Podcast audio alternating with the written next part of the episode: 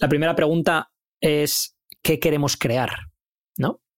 Porque eso es lo que va a dirigir el resto de, cuestiones, ¿no? Por ejemplo, en, si no recuerdo mal, en Amazon, Jeff Bezos, su pregunta era eh, si esto mejora la experiencia de cliente. Cualquiera, cualquier mejora que quisieran hacer en Amazon, cualquier cosa, su pregunta siempre era, ¿esto mejora la experiencia de cliente?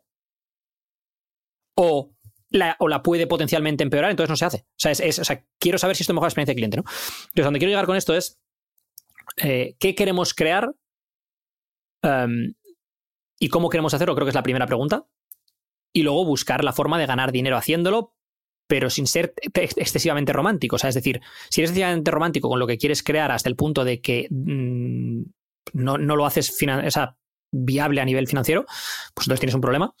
Pero eh, el objetivo, si el objetivo es ganar dinero por ganar dinero, entonces tendrás que buscar otras cosas en tu vida que te aporten lo que te está faltando, ¿no? Es decir, tú puedes ganar dinero por ganar dinero vendiendo cosas en Amazon, vendiendo pañales en Amazon, o botellas de agua para el gimnasio de esas de sin parabens o no sé qué.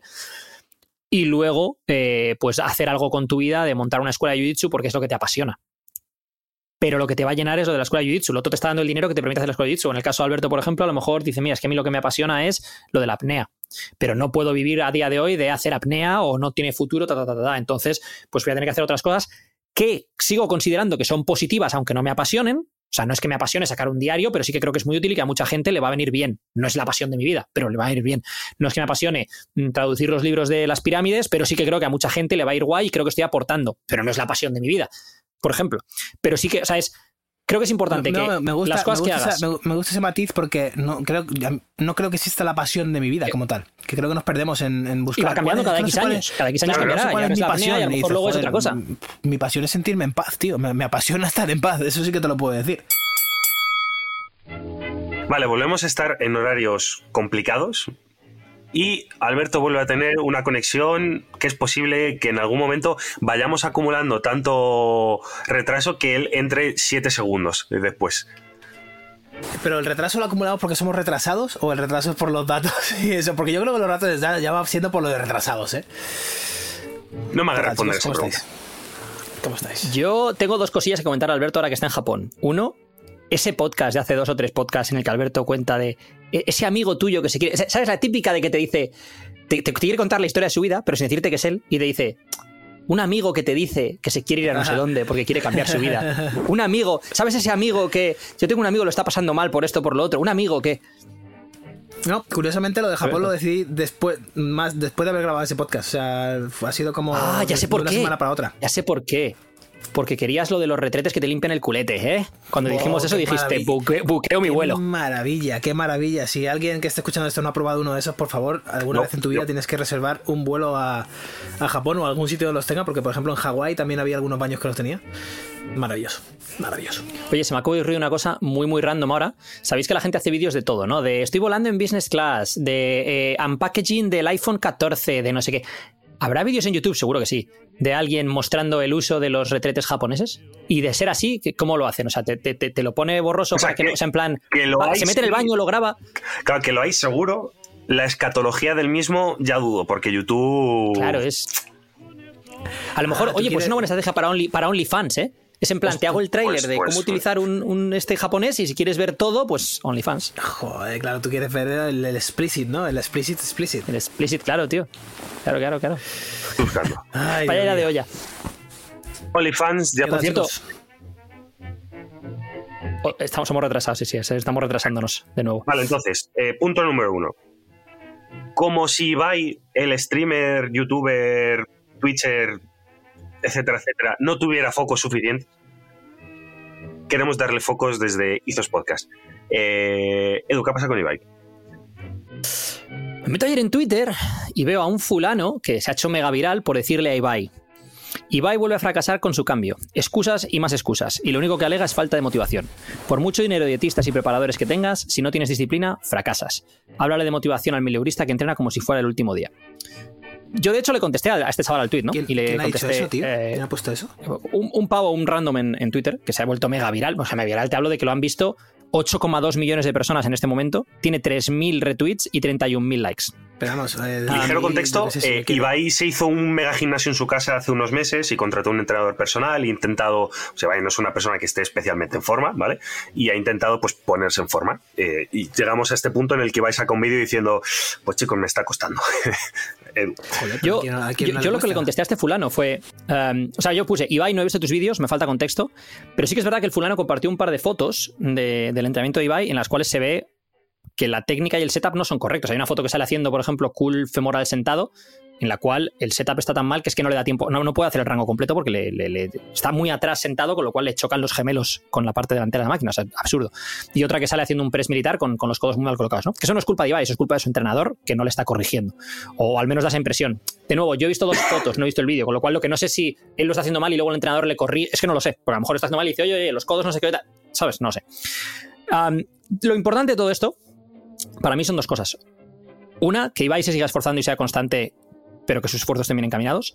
Y dos, críticas se pueden hacer, pero se puede hacer una crítica dura y bien intencionada o dura y destructiva. Y lo que ha hecho este tío es una crítica dura y destructiva y encima tirando de la parte de que tiene dinero, comparándole con los mileuristas, para intentar hacerlo viral o, o por lo que sea. Cuando es, ¿qué tendrá que ver que tenga dinero? Donald Trump de con, todas, con la motivación o la disciplina. O sea, es en plan, ¿por qué, ¿por qué tan fácil decir, no, porque este tío tiene dietistas y gente que no tiene. Pero chico, que, que- que el problema no es ese. Si el problema de que la gente no esté en forma no es porque no tenga un dietista o porque lo tenga. Si el problema de que la gente no esté en forma no es porque tenga un gimnasio en su casa o no lo tenga. Claramente, eso ya lo sabemos todos. Es un, es- es un tema de hábitos.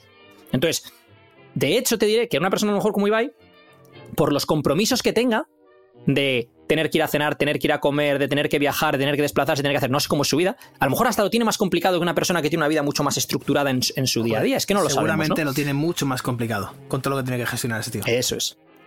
Y las tentaciones que, que le surgirán a ese tío, de nuevo, o sea, en su día a día. O sea, si estás, por ejemplo, te vas a cenar a un sitio de, de- puta madre, pues va a ser más complicado que digas, oye, pues ponme pollo con no sé qué, que, que te pidas el mega platazo que hay ahí de no sé qué, de lo que sea, ¿no?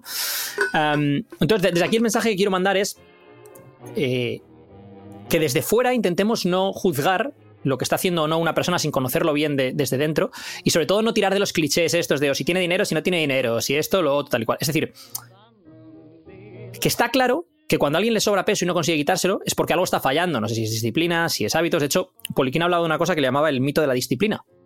¿Qué es el mito de la disciplina? Que lo que te falta no son disciplinas, sino tener otras prioridades en tu vida. ¿no? Decía, si tú tienes una, la prioridad X, no es disciplina lo que te está. O sea, es.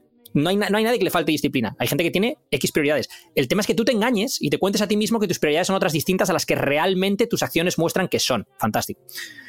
Pero em, solo quería decir que me ha asqueado mucho el comentario de este hombre para intentar hacerse viral, que lo ha conseguido, de ir a atacar a una persona que está intentando hacer un esfuerzo, le cueste más o le cueste menos. Eh, lo consiga o no lo consiga, ¿quién eres tú para hacer un post de...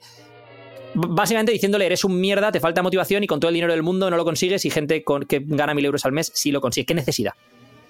Es que está muy de moda. Al final es gente atacando a determinados puntos de dolor de otras personas, pero en vez de de una forma positiva diciendo, nada, pues es que si, si estás gordo es tu culpa, eh, si no tienes tiempo para entrenar es por tu culpa, si no te- es por tu culpa, es una de, ya, ya, sí, ya sé que es por mi culpa, pero ¿qué me estás aportando con esa visión? La gran mayoría de gente no necesita un bofetón en la cara para levantarse, la gran mayoría de gente necesita que le tiendan una mano para poder ayudar a levantarse. Lo del bofetón, muy bien, a ver si te lo doy yo a ti y te gusta. Es que la gente es No, no, y ojo, y ojo, y a lo mejor hay gente que necesita un bofetón, pero no viniendo de un random desconocido en Twitter. ¿Sabes lo que Ah, bueno, claro, cuando yo veo- todo eso, claro. Cuando yo veo David Goggins, por ejemplo, su mensaje es muy- Tu colega que lleva diciéndole cuatro años seguidos, tío, deseo hacer esto, deseo hacer esto, pues al cuarto año te dice, tío, pues si lleva diciéndolo tanto tiempo y no ha hecho nada, Eso a lo mejor es, es, que no lo quieres es. de verdad, déjate de gilipolleces. Mira, este es uno de los problemas. Fíjate que a mí me gusta mucho el material de David Goggins, lo he dicho aquí, he leído sus libros tal y cual. Pero el problema es que gente como este tío probablemente ve lo que dice David Goggins y luego va y suelta esta barra basada. Ahí va y porque malinterpreta lo de. Porque David Goggins te dirá: si eres gordo es porque te quedas en el sofá. Ya, pero es un mensaje que está lanzando sin lanzarse a una persona en concreto, sin ponerle el foco en redes sociales, que se lanza más, se lo dice a sí mismo cuando él estaba gordo, no está diciéndoselo a. Y la gente lo interpreta como, ah, pues voy a ir por la calle diciéndole a este que eres un gordo de mierda o que no sé qué o que tal y cual, ¿no? Cuando me hace gracia, porque este chaval que ha hecho este comentario en Twitter, ahora se le ve un tío muy fuerte, no sé si se habrá tomado algo o no, es independientemente de eso, pero seguramente no nació fuerte. Seguramente algún día llegó al gimnasio sin tener ni idea de lo que estaba haciendo, probablemente o bien gordo o bien muy delgado, porque es la mayoría de la gente cuando empieza a ir al gimnasio está fuera de forma y suele ser o me falta músculo o estoy muy gordo o a lo mejor incluso soy gordiflaco. Y lo que le faltaba no era que alguien le dijese, eh, tú, mierda, quítate de ahí. Eh, tú, mierda, esa es la empresa de banca con 40 kilos. Quítate de ahí, mierda. Es aquí, si no levantas 80 por, como poco, no puedes utilizar mi press de banca. O sea, es, hagamos el entrenamiento, el gimnasio y la salud un poquito más inclusiva, ¿no? Amable, es decir, amable, sí, sí. es claro, es, es- es- ¿hay momentos de pegar un bofetón? Sí, eh, entre comillas. No es la persona, o sea, tienes que encontrar la persona adecuada para, para que lo pegue y la forma adecuada de pegarlo. No, no, ese ataque gratuito, pero bueno, el tío ha conseguido lo que quería, ¿no? Que era, que era llevarse foco hacia sí mismo, eso es lo que el tío quería. Llevar, hacer, hacer un tuit viral, sino para qué haces un tuit sobre Ibai. O sea, es, es, es- En fin. Todo nuestro apoyo, Ibai, desde aquí, desde Izos Podcast. Ahí estamos. Te queremos, Ibai, tío. Dale caña. Vale, hablando de idiotas. De este tío, no de Ibai. Ibai, te gusto, te beso. Eh, listado, esto además es que es muy Alberto, macho. Alberto, voy contra ti. Listado de móviles más vendidos en España. De los Vale. 10 móviles más vendidos, Sí, 7 están por encima de los 800 pavos. ¿Estamos locos? vale. ¿Somos una sociedad de idiotas en general? ¿Qué hacen gente ¿cuáles que son? no cobra dinero comprarse móviles de 800 euros para hacerle fotos a su comida? es que ver, creo que el ¿cuáles son las tercero más vendido vale 1.400 euros. ¿Cuáles Y son es las decir, que yo entiendo que? Alberto y Edu-. ¿El qué? Las características de esos móviles, ¿cuáles son? Ah, no, son la puta hostia, claro, son maravillosos. Claro. Entonces a lo mejor son ordenadores. Pero ¿para qué los usa la gente? Pero, pe- claro, ¿Pero pero para qué los ¿para usa la qué gente? los usa la gente? Para pero WhatsApp, para Instagram, para TikTok. Pero el problema no es el para qué los usa la gente. El problema, el- yo creo que aquí la, la cuestión es esas máquinas de qué son capaces. Es porque son ordenadores de bolsillo. Eh, Un iPhone de 1.300 euros no es un móvil, es un, es un puñetero ordenador. Que creo que el problema no es el coste. El problema es que la gente se esté gastando eso con la, con la que está cayendo. Claro, claro. Claro, o sea, claro, estamos claro, hablando si el de coste- si el coste, un país claro, con sí, un sí, salario medio ridículo, de los más bajos de Europa, en el que el tercer móvil más vendido vale 1.400 euros. Quiero decir, eso so- es un alquiler y medio. Al menos en Madrid, es que- ya no hablamos fuera de Madrid y Barcelona, son dos meses de alquiler por lo menos, o tres. Ojo, Es que esto de que voy contra ti, también. Alberto, era bromita, ¿eh? Yo, yo entiendo que tú, Edu, o incluso yo no, porque yo soy un cutre, pero necesitéis este tipo de teléfono por un montón de motivos.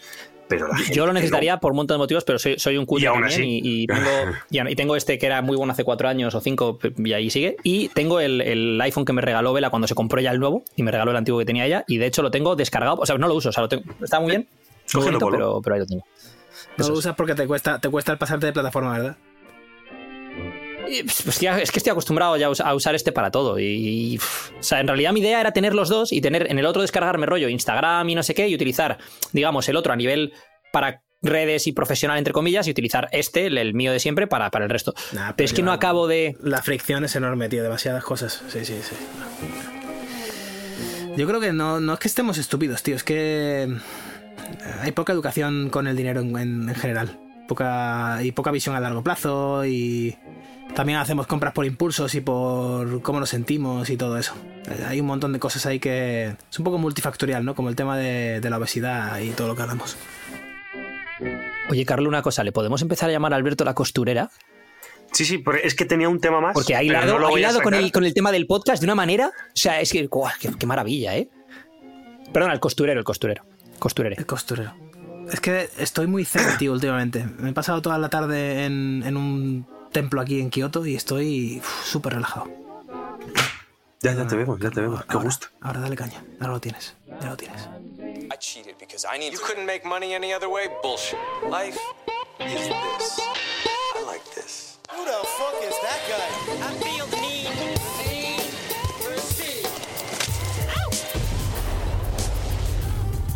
Buenos días, buenas tardes o buenas noches, como siempre, dependiendo desde cuándo, dónde, por qué y cómo nos escuches. Y bienvenidos a este Izos Podcast número 111, 111. Como siempre, a mi izquierda, derecha virtual y a mi, pues también izquierda, derecha física, porque pff, da igual para que la tires, estás muy lejos.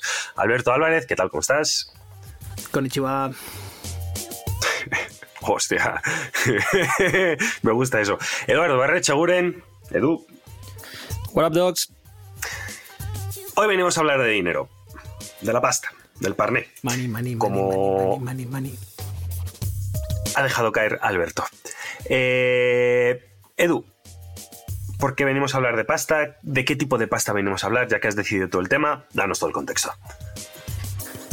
Pues el otro día en Twitter, sí, me hablo mucho de Twitter, es que es mi, es mi red social favorita, ah, de entre las que hay. Estaba en Twitter y de repente pues acabo en la cuenta de alguien, porque cuando en Twitter, si alguien que tú sigues le da me gusta a algún tweet de alguien, pues acabas en acabas viéndolo tú en tu muro, ¿no? Y acabo en, el, en el- la cuenta de eh, arroba pobre, pobre millennial, no progre millennial, ah, que seguro que hay otro también que sea progre, o, ¿habrá una que sea progre millennial? Bueno. Progre millennial. Eh, po- progre millennial. Acabo en eh, pobre millennial, que dice lo siguiente. Hace unos años pasé de no saber nada acerca del dinero a leer cada libro sobre finanzas personales que pude encontrar y he cambiado mi perspectiva sobre el dinero en los últimos seis años. Estos son 10 recordatorios diarios sobre el dinero que son el evangelio para mí. Y leí ese, eh, hilo con los 10 recordatorios y me pareció un enfoque con sentido común muy interesante, sin dogmatismos y que podríamos ir tratando en este podcast, pues punto por punto, para ver qué opinamos de, de sus lecciones financieras. Vale. Antes de recibir duras críticas, apaleamiento diría casi, ¿cómo queremos enfocar este podcast? ¿Vamos a por los 10 con velocidad? ¿Nos vamos parando? ¿Cuál es el feeling que tenéis con 10 puntos? 10 puntos. ¿Vale? 10 puntos. apaleamiento, dice el pobre, apaleamiento. A ver, yo tengo dos problemas. Si me gustaría ir despacio, despacio me refiero, aunque sea en el discurso, que no vayamos a toda leche como vamos siempre, yo el primero. Um, pero sé que a uno de mis copresentadores le va a dar urticaria si el podcast se alarga y el otro se va a dormir antes de que lleguemos al punto 5 porque veo que le está costando hoy. Entonces, claro, Bueno, me está, a ver, me está costando hoy porque tenéis que comprender que son las seis y media de la tarde aquí. Llevo 12 horas y media despierto ya.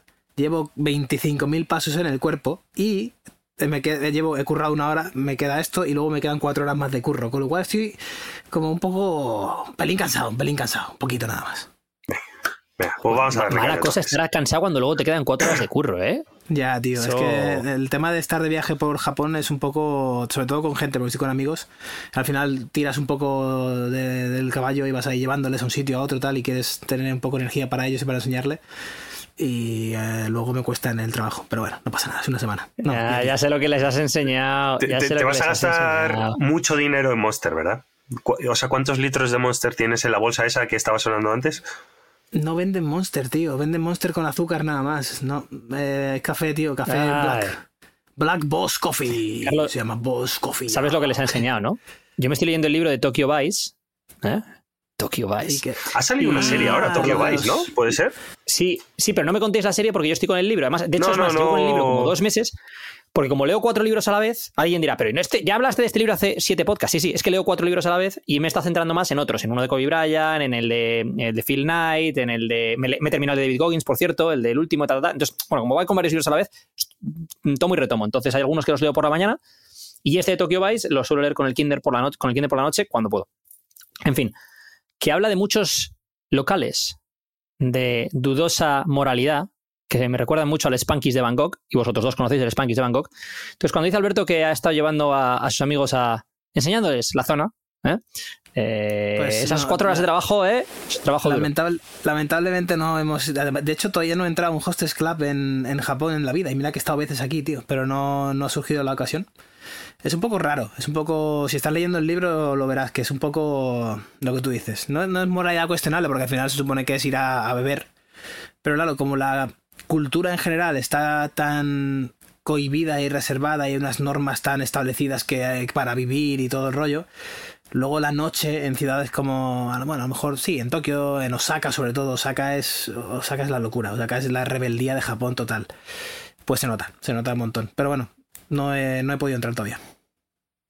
Carlo, sabes que esto de Alberto que no ha ido nunca, eh, esto es como mi amigo Alex en Praga, que era uno de mis compañeros de piso, que eh, todos los, eh, los dealers, los eh, traficantes de marihuana de Praga le conocían. Y cuando vinieron sus padres de viaje a visitarle, iba él un día andando por la calle principal de Praga con su padre, su madre y su hermano, y los dealers, ¡Alex, Alex! Y, y- y el, No me lo y creo. el padre, ¿y estos y estos por qué te conocen? Y el otro, y el otro, no, no, es que dicen, dicen Alex a todo el mundo. O sea, es, es la- es la- es- esto es cuando ven uno tal y le llaman Alex, ¿sabes? Esto- lo mismo, Alberto va a llaman llegar ahí a, a esto a Japón y todos los de los hostes, ¡Alberto! ¡Alberto!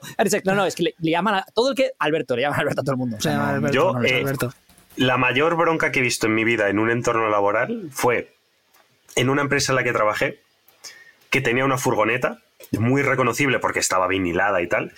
Y al lado de donde trabajaba en ese momento había una rotonda y en la rotonda en aquel momento pues había prostitutas, ¿vale? Pues eh, hay rotondas y hay prostitutas, es la vida. Y el jefe cogió la, la, van, la, furgoneta para hacer no sé qué, volvió por la rotonda con la mujer en el coche y le saludaron las señoras de, de la rotonda. y el jefe, que evidentemente no había hecho nada, eh, se quedó flipando, le echó una peta que flipas la mujer, y era pues que alguno de los que trabajaba en aquel momento allí, pues, pues era, era un habitual de- del lugar. Y no he visto una peta mayor en mi puta vida de, pero reunió a toda la empresa, quien acogió la furgone, bueno, bueno, bueno, bueno, bueno. Imagínate. Tú imagínate, bueno, y la, y la- y- y la que le cayó a él en su casa y Bueno, claro, que o no sea, hubiera claro, papeles de divorcio la que nos cayó a todos fue por la que le cayó a él, básicamente, claro. Bueno, tú imagínate, tú imagina- y además el tío, esto ha sido alguien de la empresa, Claro. bueno, no te preocupes, me voy a encargar de esa. Y la, y la mujer, sí, claro. Sí, No es Manolo, lo que parece, claro, sí, más sí, claro, sí, sí, sí, sí, yo soy tonta. Punto número uno. La vida es muy corta para pensar que todo es el dinero, pero es lo suficientemente larga para darse cuenta de que aún así el dinero importa. Um. Vale, esos son los puntos del tweet de Pobre Millennial, ¿no? O sea, vamos a ir. Vamos a soltar el, el- lo que puso y luego le damos contexto y Eso bueno, es, opinión. y vamos comentando. sí, mola. A ver, yo cambié, cambié mi perspectiva del dinero un poco como lo que hice él eh, hace 10, 12 años. Pero me ha costado otros 6 más, o sea que solamente realmente los últimos 4 o 5 es cuando lo llevo, lo estoy llevando a cabo. El implementarlo, ¿no? El decir, la teoría me la sé, pero la práctica me, me costaba, ¿no? Y ahora ya es un poco pues lo que pone. Te das cuenta que a largo plazo te hace falta para. porque vivimos en una sociedad capitalista y en una sociedad en la que necesitas tener dinero para, para vivir de cierta manera. Pero también te das cuenta que mm, los Lamborghinis, las cuatro viviendas o las cuatro casas para tener dos en la playa, una, dos una en la montaña y otra en la ciudad, y no sé qué, o sea, todas esas entre comillas tonterías o cosas que se nos han nos vienen dadas por la sociedad de tienes que tener, ¿no? Tienes que tener la última televisión, el último, como decíais, el último iPhone, el último móvil, eh, todo todo último modelo. Pues qué quieres que te diga, yo prefiero comprar con ese dinero que voy ganando tiempo, eh, paz mental, el poder hacer esto. Yo he dedicado hoy todo el día, son las 6 y 36 de la tarde, me he levantado a las 6 de la mañana, eh, me he tomado un café, me he hecho un poco de trabajo, me he hecho unas flexiones, me he ido a dar una vuelta por Kioto con mis amigos, he estado 5 horas, hemos comido en un sitio de puta madre, hemos conocido a la persona que, que, que cocina eso.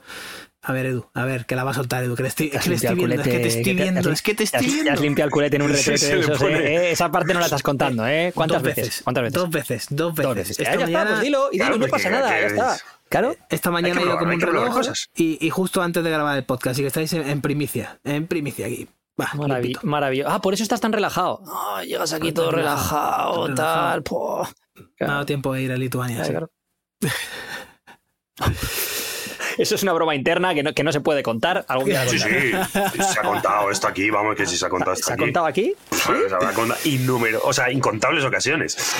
Sí. No sé en qué episodio ocasiones. lo buscáis, o sea, claro. Ah, bueno. Sí, pero bueno, eh, el Si, caso si- es que si alguna vez has escuchado la broma de Lituania y sabes a lo que nos referimos, déjanoslo en los comenta, comentarios. comenta en dónde era en iVox, ¿no? Se podía comentar. Comenta en iVox o en YouTube. Oye, iVox por cierto, una cosa, una cosa, antes de nada. Oyente, si nos estás escuchando en Spotify, eh, tenemos 220 no sé cuántas reviews, eh, tenemos 4,8 estrellas, lo cual es maravilloso. Si te gusta este podcast y estás en Spotify, por favor, por favor, déjanos una review, o sea, una review de estrellas. Simplemente tienes que poner si te gusta el programa, cinco estrellitas, ¿eh? Para un segundito, ponle las cinco estrellas. quieres y seguimos. crear Muchas una gracias. cuenta o loguearte con tu- la de tu hermana o tu hermano o tu pareja y quieres volver a hacerlo, pues tampoco pasa nada. ¿Vale? Pero sí, venga, vayamos con eso. Ya, Carlo ahí, ahí hackeando cuéntanos. Alberto, Alberto, estaba Alberto, le hemos, le ¿Ah, hemos cortado Alberto? con el tema de la agüita. Sí, sí, le hemos cortado con la agüita. Eh, Es que ya me habéis. Ya, ya me rompe el flujo. Estaba- tío. Nos estabas contando tu día. Me he tomado un café, he hecho unas flexiones, me he limpiado el culo. Sí, bueno, la, ba- la base de esto, ya sé que soy muy macro y muy ir a- al lo pragmático, es que el dinero te potencia un poco quién eres y lo que haces. Entonces, si lo que haces es ser una persona generosa, flexible, atenta, curiosa y que le gusta el bien vivir, pues entonces potenciará eso. El problema es cuando no tienes ni idea de quién eres y entonces vas persiguiendo modas y usas el dinero para jugar a juegos de estatus y para impresionar a los demás, etcétera, o tienes muy claro quién eres y eres un cabrón o eres un egoísta o etcétera, pues también potencia eso y eres el típico pues, yo qué sé, que llega en helicóptero a la boda de tu colega que gana mil pavos al mes, ¿sabes? Y con el puro y, la- y las tías de la- del brazo. Y dices, eh, no era necesario, no, no era necesario esto, Manuel, no era necesario. Manuel, está feo. Um, Carlos, ¿me permites que hile el punto 1 con el punto 5? Eh, Es que para mí va muy de la mano. Haz las cosas. Punto 5. Punto 5. La felicidad no se define a través del dinero, pero si no tienes dinero, la falta de él va a definir tu felicidad. Es que es esto. O sea, la vida es muy corta para pensar en todo lo que, en que todo es el dinero, pero es suficientemente larga para darse cuenta que el dinero no les importa. Para mí va de la mano del 5. Si tienes dinero y, está, y tus necesidades están cubiertas y no estás preocupado por el dinero, estás ok. El problema es cuando estás preocupado por el dinero. Es decir, no es una cuestión de si tienes Lambos o si tienes X, si tienes Y, es cuestión de que no te preocupe el dinero. Es decir, que es una cuestión de ir al supermercado y no mirar lo que cuestan las cosas. Es una cuestión de no estar pensando en si llegas a fin de mes. Es, eh, para mí esa es la cuestión. Una vez pasas esa barrera, es ya más o menos eh, es un poco, pues eso, es eh, que te rodees de gente que tiene mucho más, dinero que tú o no, y esa, digamos, pobreza relativa te hace sentirte que, que no tienes suficiente, o que te hayas puesto una serie de metas en tu vida y definas el éxito por cuántas ceros tiene tu cuenta bancaria, cosas por el estilo, que eso- o sea, es trabajo que tienes que hacer tú interno para redefinir, pero, pero fundamentalmente creo que es eso, es si no tienes dinero, y aquí no hablo de, ser rico, hablo de estás preocupado por llegar a fin de mes, estás preocupado por la cesta de la compra, estás preocupado por si le puedes comprar o no los libros del colegio al niño, o cambiar la ropa de no sé qué, o tienes una avería en el coche y no sabes si vas a poder eh, pagarla si no te lo cubre el seguro. Eh, Si estás en ese punto, entonces el dinero importa más que el 99% de las cosas. Y si estamos Pero en ese cuando punto, superas ese punto, el, el- el resto, el- al final, pues hay otras cosas más importantes en la vida, ¿no? Hay un buen hilo Muchas aquí. Si estamos, si estamos en ese punto, ¿qué podemos hacer? ¿Cuál, cuál sería tu. Imagina, vamos a hacer un caso práctico rápido. ¿Cuál sería tu punto, Edu? ¿Cómo, cómo solucionas? Imagínate que estás en el punto ese, no, vamos a- no hace falta poner cifras porque cada uno tiene sus cifras, pero estás en ese punto en el que tienes que ir eligiendo la marca de leche en el súper y preocupado por ¿Sabes qué pasa? Es que eh, es un poco diferente para mí eh, eh, que para mucha gente que esté escuchando esto, por el simple motivo de, de que yo puedo generar más dinero a través de coger más clientes o de hacer entrenamientos presenciales o de hacer mentorías o de sacar una oferta de lo que sea en 12 de no sé qué. Es decir, yo tengo la posibilidad de generar más dinero. Una persona que es, que es, que es empleada en una empresa no tiene esa posibilidad de generar más dinero a no ser que cree un side business. Y entonces ahí sería en plan, oye, ¿qué tipo de side business puedes crear? Vender en Amazon, por ejemplo, eh, eh, hacer flipping, que decía Gary Vee, es decir, compro algo, por ejemplo, en eBay y luego lo vendo yo a través de no sé dónde más caro. O sea, es decir, buscarse este tipo de historias, ¿no? De hustles, porque para nosotros como emprendedores siempre tienes margen para, para intentar generar más dinero y tienes vías y sobre todo si tienes un perfil más o menos público. Porque al final tienes una audiencia ahí eh, que- que te puede permitir en un momento dado sacar un producto, sacar un servicio o, pones, dices que vas a empezar a ofrecer no sé qué y X cantidad de miles de personas están viendo que estás ofreciendo eso. Entonces eso como que no sería justo que yo dijese yo haría no sé qué. Ya, claro, sí, pero tú tienes ciento y pico mil seguidores en Facebook, casi 20.000 en Twitter, 50.000 en Instagram, no sé qué, te escucha mucha gente, dices no sé qué y algo te va a llegar. Fantástico. Yo que estoy en mi casa, que gano mil euros al mes, que tengo este trabajo y que tal y que no sé qué, ¿qué hago? Entonces ahí es donde está el tema, ¿no? ¿Qué clase de habilidades? Primero, ¿qué podrías hacer sin habilidades, entre comillas? O sea, el ve- vender, comprar algo más barato, venderlo más, más caro en otro sitio, ta, ta. ¿O qué clase de habilidades puedes desarrollar que se estén demandando en el mercado actual, que no te lleve una barbaridad de tiempo, de dinero a aprenderlas y que te pueda permitir eh, sacarte un sobresueldo? Mm, Dos que se me ocurren así a bote pronto: copywriting, aprender a escribir. Eh, ya sea email marketing, ya sea copy para, para artículos, para websites, etcétera, etcétera, porque casi todo el mundo necesita una web a día de hoy, casi todo el mundo necesita email marketing, casi todo el mundo necesita este tipo de cosas. O eh, crear contenido tipo, pues dominar Premiere, ser capaz de cortar vídeos, de tal, de no sé qué, para que, por ejemplo, gente como nosotros, hacemos el podcast, ta, ta, ta, y llega alguien y dice, pues mira, yo os cojo el podcast entero, os lo corto, os saco clips para redes sociales, para YouTube, para Instagram, para no sé qué, para tal, os pongo los títulos, ta, ta, ta, ta. Y si el tío pues nos hace un buen trabajo, pues le pagas X pasta por, por hacerte eso. Y eso es algo que se puede aprender en un número relativamente limitado de horas. No, no no te va a llevar mucho tiempo aprenderlo. A mí me gusta el camino ese y me gusta también el camino del intra, intraemprendedor dentro de, la- lo que estás haciendo también. Ambos son to- totalmente válidos y ambos son compatibles, uno no excluye al otro. A mí, por ejemplo, yo tengo más experiencia con ese, con el de emprender dentro de lo que estoy haciendo ya. Siempre he intentado dar más de lo que mi puesto, entre comillas, pone, eh, estar ahí para, para todos y para tomarme la empresa donde trabajo como una familia y como un equipo, ¿no? Eh, hay mucha gente que me decía, no, es que eres un tonto porque entonces estás perdiendo tus derechos y tú no sé qué.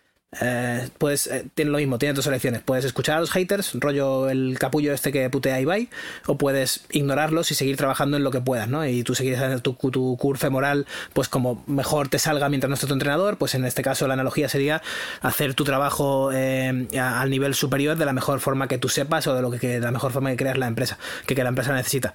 Eh, lo creas o no, hay gente siempre mirando. Eso es el mensaje que a lo mejor te- que me gustaría comp- compartir. Siempre hay alguien mirando me da igual el sitio donde estés trabajando, que en España sea muy cutre o no, que es la siempre la excusa que escucho, "Ah, es que en España esto no pasa, tú es que eres muy anglosajón y has vivido mucho en el extranjero. Sí, también he trabajado en empresas españolas y sé que esto pasa, pero de verdad que siempre hay alguien mirando alguna vez.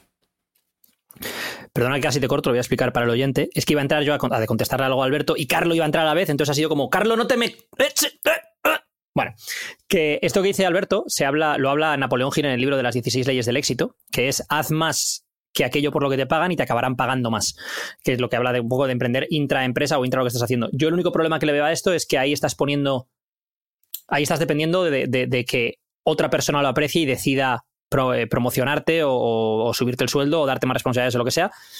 Am, yo, yo lo que haría sería las dos cosas. O sea, obviamente, si quieres ganar más y, y, y tu empresa, esto lo haría sí o sí, esto que dice Alberto. Pero sí o sí, fuera, buscaría algo que estuviese más bajo mi propio control para empezar a generar ingresos extra. Eso te iba a decir, yo cuando estaba en Tommy Hilfiger, efectivamente, estaba haciendo ese intrapreneur para intentar ser eh, manager de, bueno, manager de turno, ni siquiera de tienda, y al mismo tiempo pues estaba con mis rollos de, hostia, y podría hablar del fitness y hago una página web y no sé qué, estaba aprendiendo esas habilidades de cómo escribir, cómo vender, todas, todas estas cosas que ahora a día de hoy uso, o sea, me ha costado 12 años usarlas. Es como Carlo, por ejemplo. Carlo está dándole muchísima caña con 12 y a la vez tiene OnlyFans y a mí me parece fantástico. O sea, mientras. Ahí está, ahí está, ahí está. De hecho, parte de mi éxito en OnlyFans es gracias al trabajazo que hacemos en programa 12, programa12.com. Eh, Sí. onlyfans.com barra baja 5 contra el calvo, es el de, el de Carlo. punto número 2. Puedes gastar menos de lo que ganas. Espera, voy a repetir para que la gente fije la atención. dale- dale tiempo- dale Deje tiempo de fijarme que- la atención. reír. Claro, en, en el deleite de mis partes. eh, y ahora, bien, hemos parado eso. Punto número dos. Puedes gastar menos de lo que ganas y aún así a veces decir a la mierda voy a comprar esta puta mierda superficial, poco relacionado con lo que hablábamos antes de- del iPhone, ¿no? Esta me encanta. Esta me flipa. No sé si Edu quieres ir primero, voy yo, va Carlo. eh, ¿qué eh, este, es muy, este, es, este es muy de. mm, ¿Cómo se llama tu amigo el, el indio? Eh, Hostia, un ayer hablé con él. Ramit, de Ramit. Ese es muy de Ramit, ¿eh? Esto es muy de Ramit. de, Anoche, oye, tío, esto es súper random. Esto es, esto, esto es una puta pasada. Estamos ayer cenando en Osaka, volviendo de la excursión, no sé cuánto, y mi amigo Carlos, estoy de viaje con Carlos Galán por aquí, que habla de dinero también, libertad inmobiliaria y todo esto. Eh, cenamos dos, hace dos noches con mi amigo Andy. Y estamos hablando con Andy, no sé, no sé cuánto. Andy también conoce a Ramit.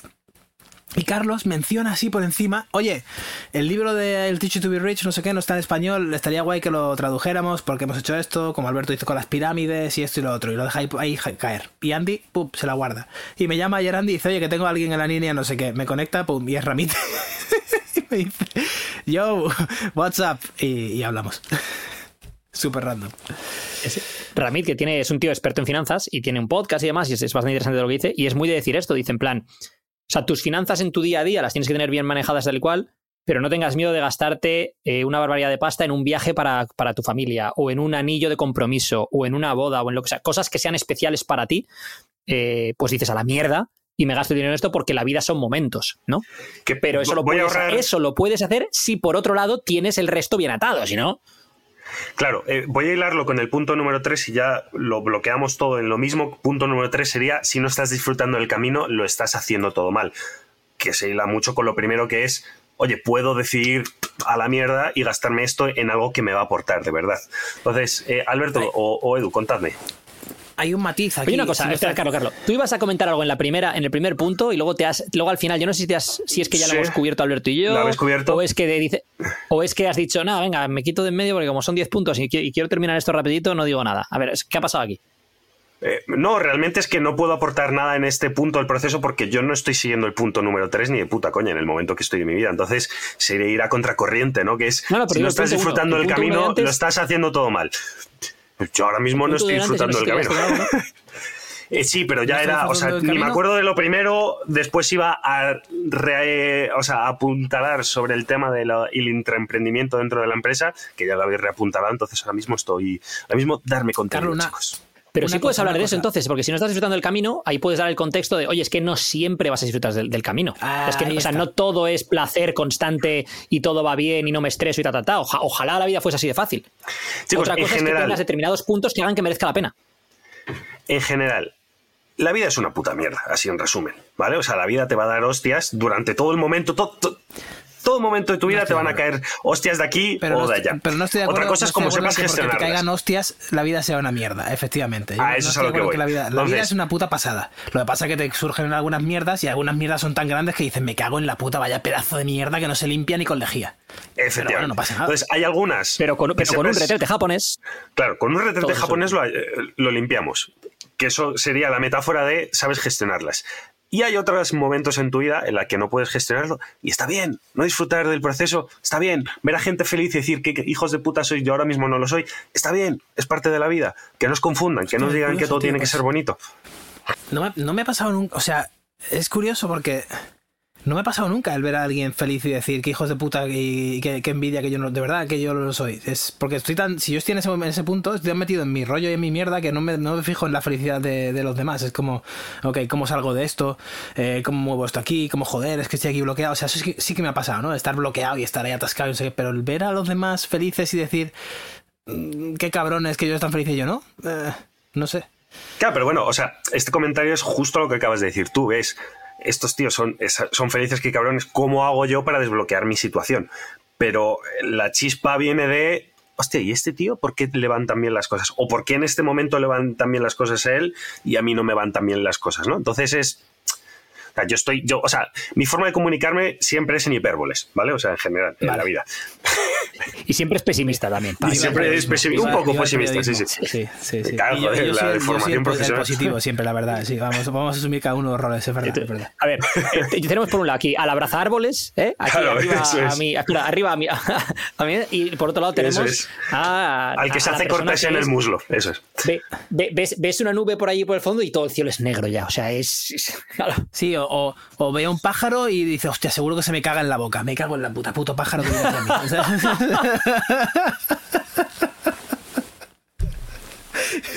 Y claro, estamos todos ahí mirándolos. ¿Y qué te pasa, Carlos? Es que viene un pájaro, que viene un pájaro. Y bueno, ¿qué pasa? Que se me va a cagar seguro, se me va a No has encima. visto la película de Hitchcock, no la has visto. ¿Sabes qué pasa? Eh, yo, yo, por ejemplo, conociendo la situación de, de Carlo, eh, es una situación compleja a varios niveles, ¿no? O sea, por un lado tienes eh, la vida familiar cambia rápidamente con, con un bebé y luego con un niño de un año y cómo todo eso afecta a muchos niveles, ¿no? De- de- del estrés diario, del sueño, de la frustración, de, de las responsabilidades que te caen de repente encima, porque ahora ya no te preocupas solo de ti mismo, sino tienes que preocupar por, por la vida de otra persona a muchos niveles.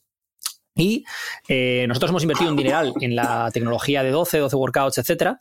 Y hay cosas que están fuera de nuestro control, que, que puede ser pequeños bugs del desarrollo o pequeños errores de alguien que ha hecho que la conexión de la página web eh, con, la, con la app mm, falla o lo que sea. Y em, los que nos comemos el marrón de eso Desde somos aquí un saludo a todos los developers out there. Saludos. Tú, o sea, es- cordiales. Voy a contar una cosa aquí, o sea, es ¿Estás seguro? entre, entre dos equipos de personas que trabajan para nosotros, ¿vale? No sabemos cómo, pero tú cuando haces, tú cuando te apuntas a 12, a través de la web metes los datos de tu tarjeta, ¿vale? Y, te, y, ya está, ya está. Y, eso luego te lo va pasando un pago recurrente mensualmente y tal, ¿no? Pero para eso, en la web, que tiene un, proce- un procesador de pagos, una pasarela que se llama Stripe, eh, tienes que, eh, tiene que guardarse esos datos, ¿no? Alguien no le dio a guardar esos datos. Con lo cual, de repente, los fall- lo- fallan los cobros de, de esa gente. Por, dices que, pero, porque si nos ha dado los datos de la tarjeta, lo metió, ta, ta, ta. datos a los que, por cierto, nosotros no tenemos acceso, ¿vale? Eso es a través de Stripe. No, no, los, los, los Alguien no le dio alguien no le dio a guardar. Al principio pensábamos, bueno, esto es por el trasvase que hicimos de clientes antiguo, de la antigua aplicación a la nueva, y al final era, era mucho más sencillo que todo eso. Es alguien no le dio a que se guardasen los datos. Ahora ya está solucionado ese tema. Pero tú imagínate los quebraderos de cabeza de de repente un montón de suscripciones recurrentes, fallan los cobros, ¿qué está pasando? Ahora contacta con el cliente, qué coñazo, pídele al pobre cliente que, oye, méteme los datos otra vez, oye, que esto no es fraudulento, que de verdad que somos nosotros, que hace falta que metan los datos ahí para que se te pase, oye, que esos datos nosotros no tenemos acceso a ellos, que quien, quien gestiona los datos es Stripe, ta, ta, ta. Por eso, Carlos me estaba poniendo caras como de, no, no lo cuentes, ¿sabes? o sea, es eso, eso, eso es una de las cosas, porque claro, esto es una situación que, genera pues estrés, primero porque, porque tienes que lidiar con, el, con los clientes, explicar la situación, ta, y uno a uno, cientos de clientes explicar lo que está pasando, porque esperas X cantidad de dinero entrando mm, cada... ca- eh, pues, en nuestro caso entran pagos los lunes, ¿no? Cuatro veces al mes y de repente, tío, yo qué sé, tienen que entrar X cantidad de pagos y entran menos de la mitad porque ha fallado por eso. Luego se corrige, luego no sé qué. Entonces, claro, yo creo que la parte esta de Carlos es... Y le entiendo perfectamente porque, porque yo lo vivo por mi parte, lo que pasa es que a lo mejor yo lo, lo gestiono distinto también porque no, no, estoy tan cerca de, de- la gente del desarrollo de esto, de lo otro. Es decir, yo, eh, Carlos hace de paraguas de con mis cabreos o lo que sea, y luego él lidia con ellos. Yo lidio con ellos también, pero no, el, no es 24-7 con, con ellos, yo lidio en determinados momentos eh, puntuales, ¿no? Entonces, ¿qué ocurre?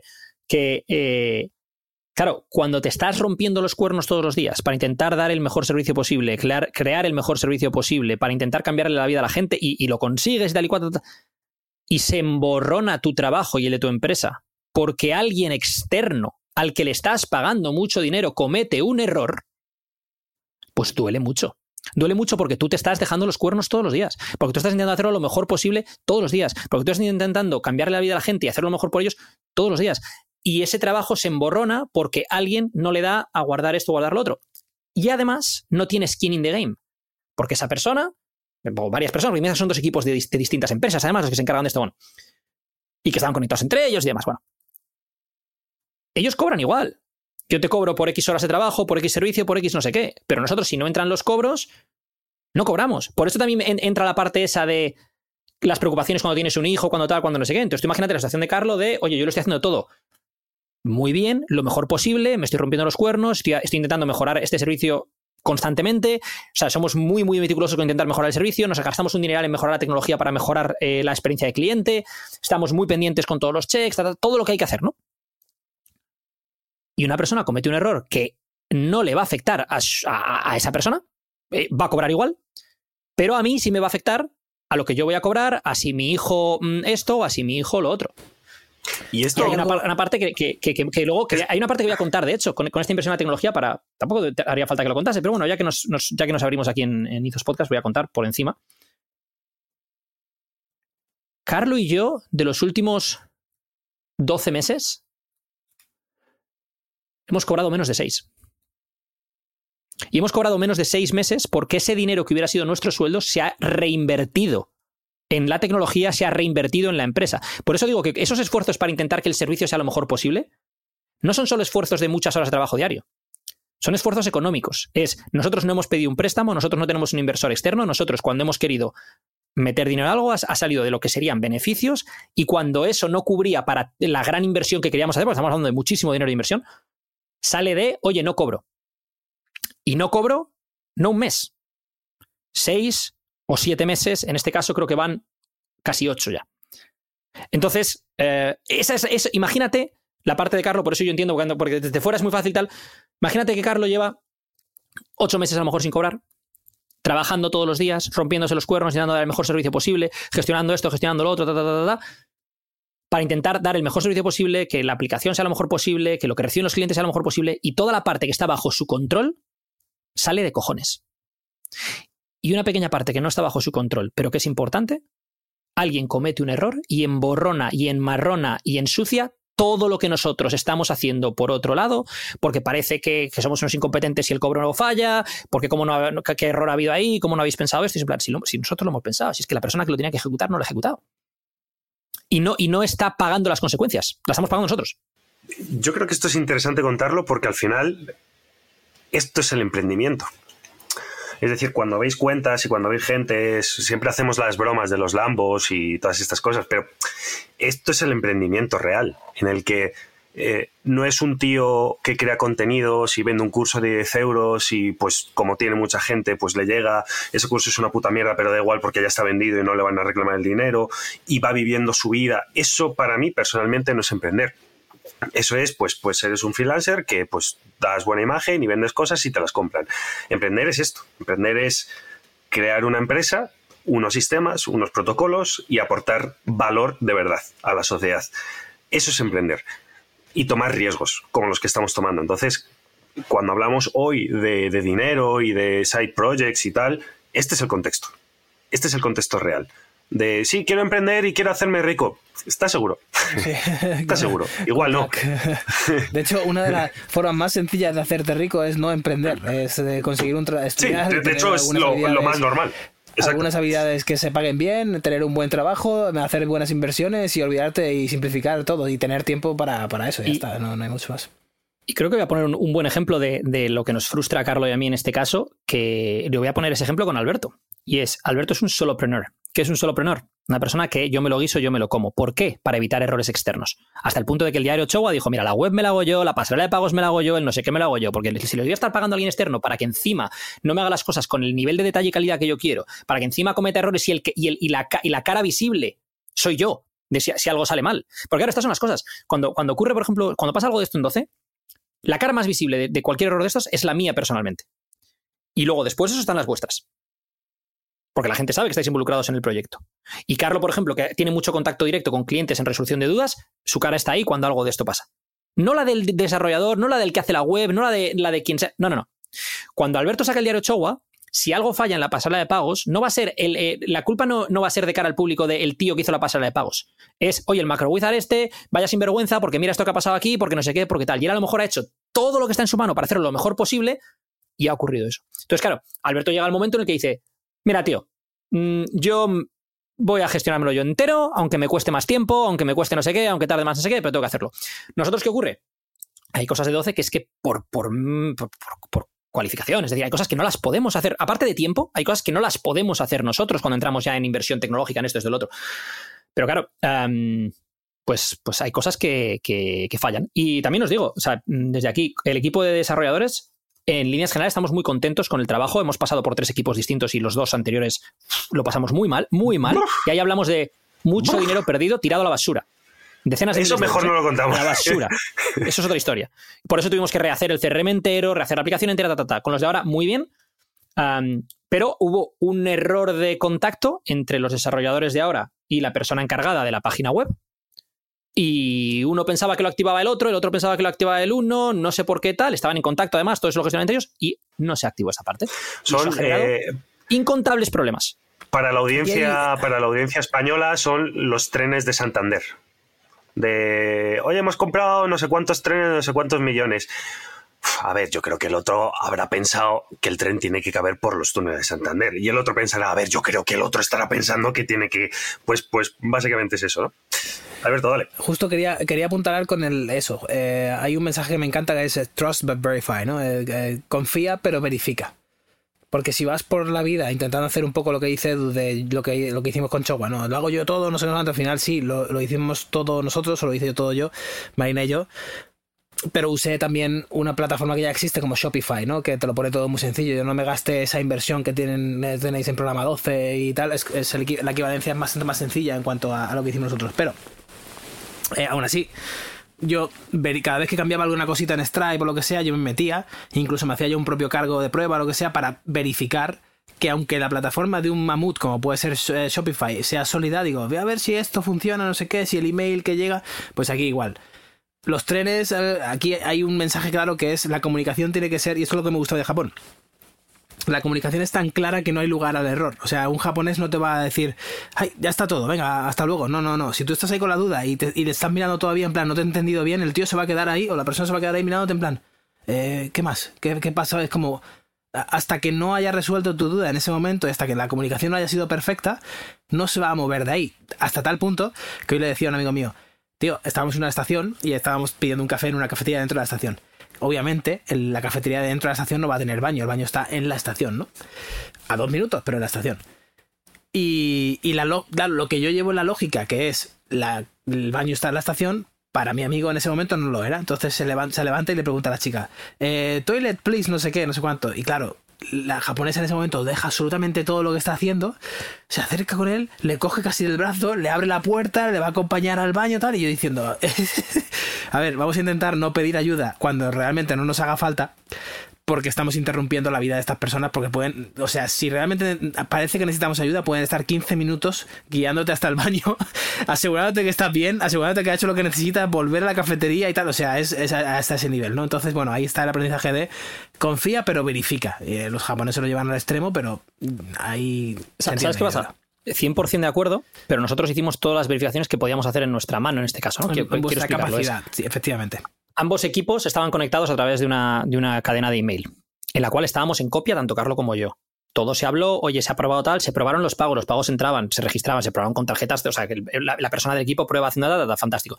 ¿Qué pasa? No puedes llegar a probar si esa suscripción es activa hasta que pase un mes para ver si se pasa por ahí. Entonces, lo, que, y, no, y no se le va a pasar. Entonces, lo que hace es pruebo, pruebo el primer pago, el primer pago entra, fantástico, y hago siete pruebas distintas, y si mete un código, y si no mete un código, y si esto y si lo otro, ta, ta, fantástico, todo funciona.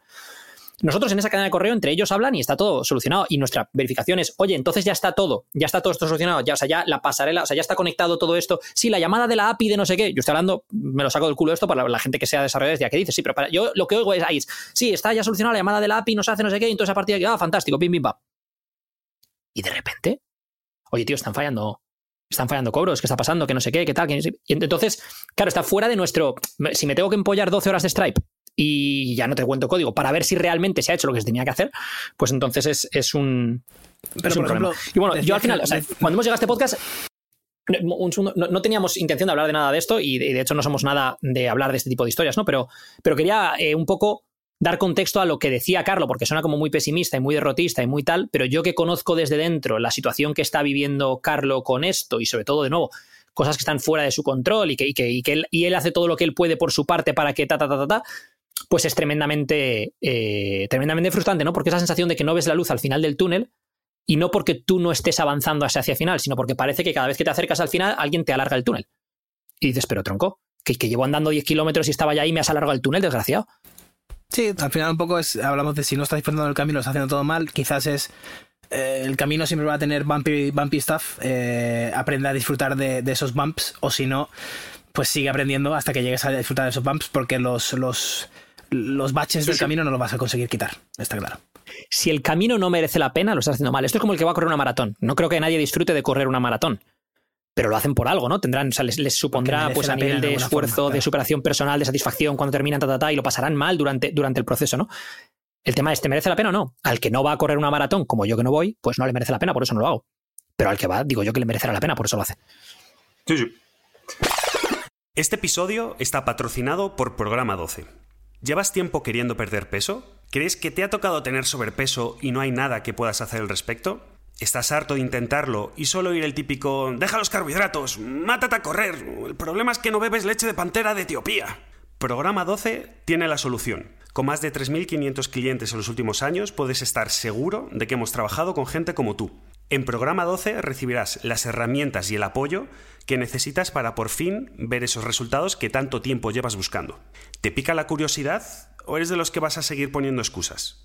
Entra en programa12.com y descubre si es para ti. A la hora de hacer la compra, utiliza el cupón HERMANE para conseguir un 10% de descuento.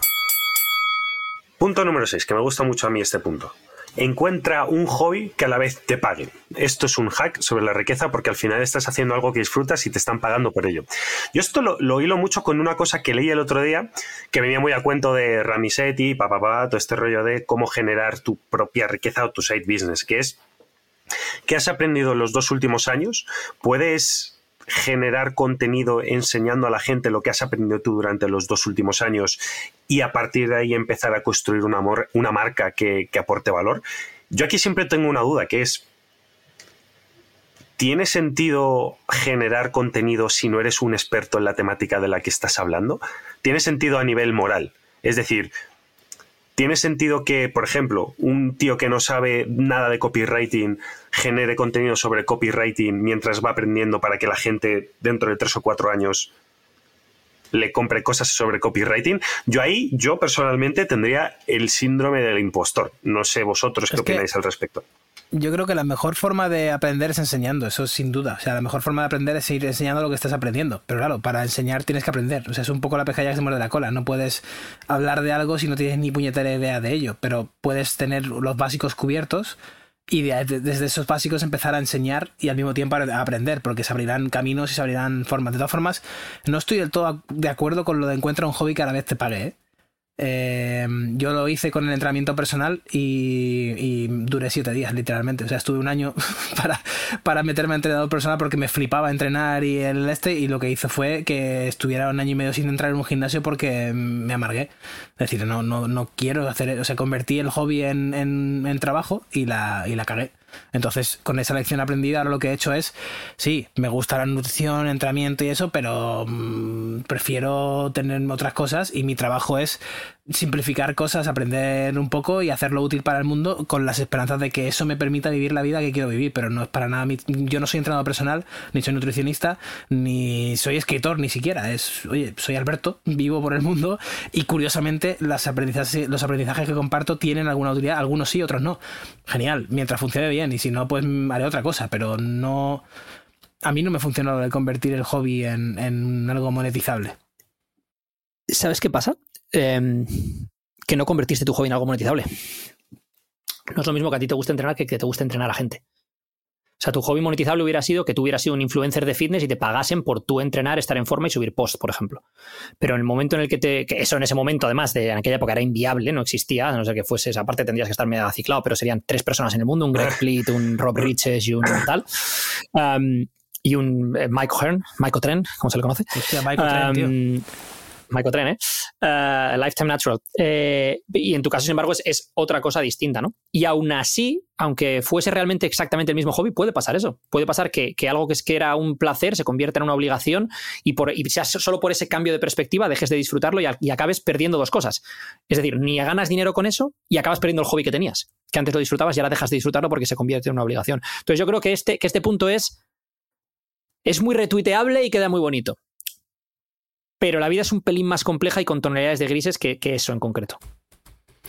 Aquí, yo me acuerdo de algo que, que habré leído en algún sitio, pero que iba mm, de tal manera. Era, encuentra algo que te dé dinero, algo que te llene de forma emocional o de valores, algo que te divierta y algo que cree amor en tu día a día. Y me parece algo bastante bonito, ¿no? Es como decir, cuatro patas enormes en tu vida, que es algo que obviamente te rellene ese saco de dinero que nos hace falta tener, o esa, esa columna de dinero, vamos a llamarla, la parte del amor, las relaciones y, y el ver la belleza en el planeta, en el mundo, la parte del hobby, de oye, algo con tus manos, algo como la apnea, algo como el baloncesto, algo como el tenis, lo que sea, que es puramente hobby, me gusta esto, quiero la Fórmula 1, quiero desarrollar y aprender sobre esto. Y la otra parte se me acaba de olvidar en el momento. Estaba ahí todo metido. ¿Cuál era la última pata? Parece Ramón el de Pitis. Eh, los derechos No humanos, la ¿ves? vivienda, Esta, esta es la, esta es la ropa No me y- prestáis atención. No me prestáis atención, Estaba prestando atención, sí, sí, sí. Sí, lo que pasa es que si te has perdido atención. tú, no me voy a perder yo. Lo que pasa es que, claro, yo, yo- yo estaba pensando, cuando tú dices lo del baloncesto, no sé qué, yo estaba pensando en el baloncesto y que últimamente he estado viendo partidos antiguos de la NBA, le comentaba ayer a Carlos, ta, ta, ta, luego estaba pensando, o sea, yo, si te estoy prestando atención precisamente no estoy siguiendo a lo mejor los puntos, ta, ta, sino que, me- que en mi imaginación me voy a, lo que, a aquello que estás diciendo. Si te pierdes Vale. tú ya, pues no, no te quiero contar.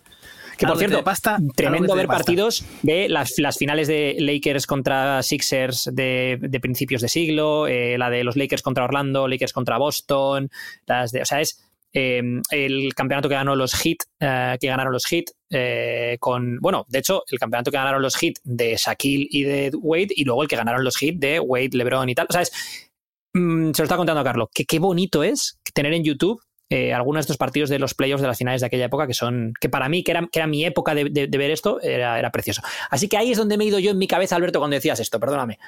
Vale. Eh, algo que te dé pasta, algo que te inspire y que te llene emocionalmente, algo que te haga ver la, la belleza en el mundo y te mm, haga ver el amor y todo el rollo, y algo que genere buenas relaciones entre tu entorno y te haga estar en contacto con las personas y todo el rollo. O sea, si tienes cuatro o tres patas, las puedes definir, en- puedes unir el amor con las personas. Espera, como espera, quieras. espera. Espera, espera, espera. Si estoy pensando si OnlyFans cubre eso. A ver qué has dicho. Uno Ya es estamos, las conexiones estamos. con la gente, no otro la ser serio, pasta. no se puede ser serio la, en la este sitio. creatividad. ¿Eh? Punto número 4. empieza con el objetivo, luego busca el dinero para que se cumpla, no al revés. Eh, este es interesante. Este es interesante. Eh, Edu, que decías que el punto 4 es muy bueno y da para hablar. ¿Qué quieres hablar del punto 4? Um, me gusta esto porque la, la primera pregunta, de hecho, esto en el libro de, de Phil Knight de, sobre Nike habla de ello, ¿no? Que cuando ya les Phil iba a determinada manera y tal y cual, la, la primera slots, la primera pregunta es ¿qué queremos crear? ¿No? Porque eso es lo que va a dirigir el resto de, de- de cuestiones, ¿no? Por ejemplo, en, si no recuerdo mal, en Amazon, Jeff Bezos, su pregunta era eh, si esto mejora la experiencia del cliente. Cualquiera, cualquier mejora que quisieran hacer en Amazon, cualquier cosa, su pregunta siempre era, ¿esto mejora la experiencia del cliente? O la, o la puede potencialmente empeorar, entonces no se hace. O sea, es- o sea, quiero saber si esto mejora la experiencia del cliente, ¿no? Entonces, donde quiero llegar con esto es, eh, ¿qué queremos crear? Em, ¿Y cómo queremos hacerlo? Creo que es la primera pregunta. Y luego buscar la forma de ganar dinero haciéndolo, pero sin ser ex- excesivamente romántico. O es decir, si eres excesivamente romántico con lo que quieres crear hasta el punto de que mm, no, no lo haces viable a nivel financiero, pues entonces tienes un problema. Pero eh, el objetivo, si el objetivo es ganar dinero por ganar dinero, entonces tendrás que buscar otras cosas en tu vida que te aporten lo que te está faltando, ¿no? Es decir, tú puedes ganar dinero por ganar dinero vendiendo cosas en Amazon, vendiendo pañales en Amazon, o botellas de agua para el gimnasio de esas de sin parabens o no sé qué. Y luego, eh, pues hacer algo con tu vida de montar una escuela de Jiu-Jitsu porque es lo que te apasiona. Pero lo que te va a llenar es lo de la escuela de Jiu-Jitsu. Lo otro te está dando el dinero que te permite hacer la escuela de Jiu-Jitsu. En el caso de Alberto, por ejemplo, a lo mejor dice, mira, es que a mí lo que me apasiona es lo de la apnea. Pero no puedo vivir a día de hoy de hacer apnea o no tiene futuro, ta, ta, ta, ta. Entonces, pues voy a tener que hacer otras cosas que sigo considerando que son positivas, aunque no me apasionen. O sea, no es que me apasione sacar un diario, pero sí que creo que es muy útil y que a mucha gente le va a venir bien. No es la pasión de mi vida, pero le va a ir bien. No es que me apasione mm, traducir los libros de las pirámides, pero sí que creo que a mucha gente le va a ir guay y creo que estoy aportando. Pero no es la pasión de mi vida, por ejemplo. Pero sí que, o sea, es. Creo que es importante No, que me gusta, las cosas me que hagas. esa- me, me gusta ese matiz porque no creo, no creo que exista la pasión de mi vida como tal. Que creo que nos perdemos en, en buscar. Y va cambiando ¿cuál cada? X años. Cada X años cambiará. cuál es mi apnea y a pasión. lo mejor luego es otra cosa. Mi pasión es sentirme en paz, tío. Me, me apasiona estar en paz. Eso sí que te lo puedo decir. Y eso varía. Una cosa que hemos hablado, Carlos y yo, mucho de 12 es eh, ese punto de el feedback que te dan los clientes, ¿no? Cuando a lo mejor estás cansado y tienes que hacer checks eh, con no sé cuántos clientes y luego además gestionar no sé qué el desarrollo, ta, ta, ta, ta, ta, y te llega feedback de eh, me estáis cambiando la vida o jamás pensé hace unos meses que podría estar donde estoy ahora, no sé qué. Y eso te da ese punto de, oye, tío, que es que no, no estamos ganando la vida vendiendo metanfetaminas. ¿Sabes decir? O sea, es, es, es, es- estamos haciendo algo positivo. Y luego a lo mejor imagínate que tu pasión no es tanto eso, que puede, puede serlo, puede no serlo, sino que a lo mejor tu pasión, imagínate el caso de Carlos, pues dice, no, no, es que mi pasión sería hacer un centro de alto rendimiento para, para chavales sin medios, para que puedan llegar a ser deportistas de élite si tienen la- las capacidades y tal. O un Fernando Alonso que monta una escuela de Fórmula 1 para chavales que no sé qué, porque él en su momento llegó de milagro, porque o sea, su padre hipotecó todo para que él llegase, ¿no? Es decir, y él dice, pues no, pues yo voy a darle esta oportunidad a la gente, ¿no? Lo que sea, y esa pasión puede ir cambiando. Pero al menos, o sea, yo diría, aquello con lo que ganas dinero, que sea positivo para la sociedad o al menos neutral, que no sea algo negativo, y luego encuentra algo que te apasione. Si eres capaz de generar dinero con algo que te apasiona, entonces maravilloso. Pero creo que no, no es necesario que aquello que te apasione sea lo que te está generando dinero.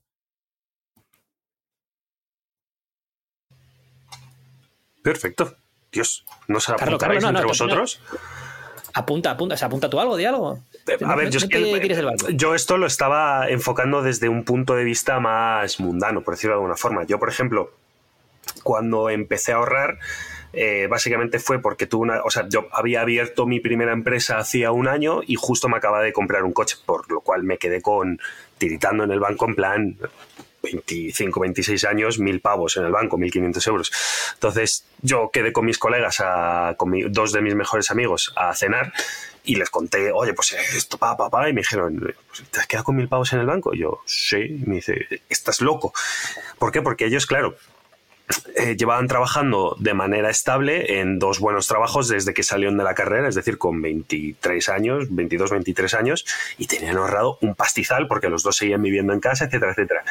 Entonces, a mí el, el- el objetivo en ese momento fue no tener esa ansiedad conmigo mismo y decir, hostia, tengo mil pavos, me acabo de dar cuenta que mil pavos es poco dinero en el banco. Claro, de repente pasé de una mentalidad de chaval de instituto, universidad, a ya eres una persona mayor sin haberme dado cuenta porque ya había tomado los pasos antes de abrir una empresa, comprarme un coche, etcétera, etcétera.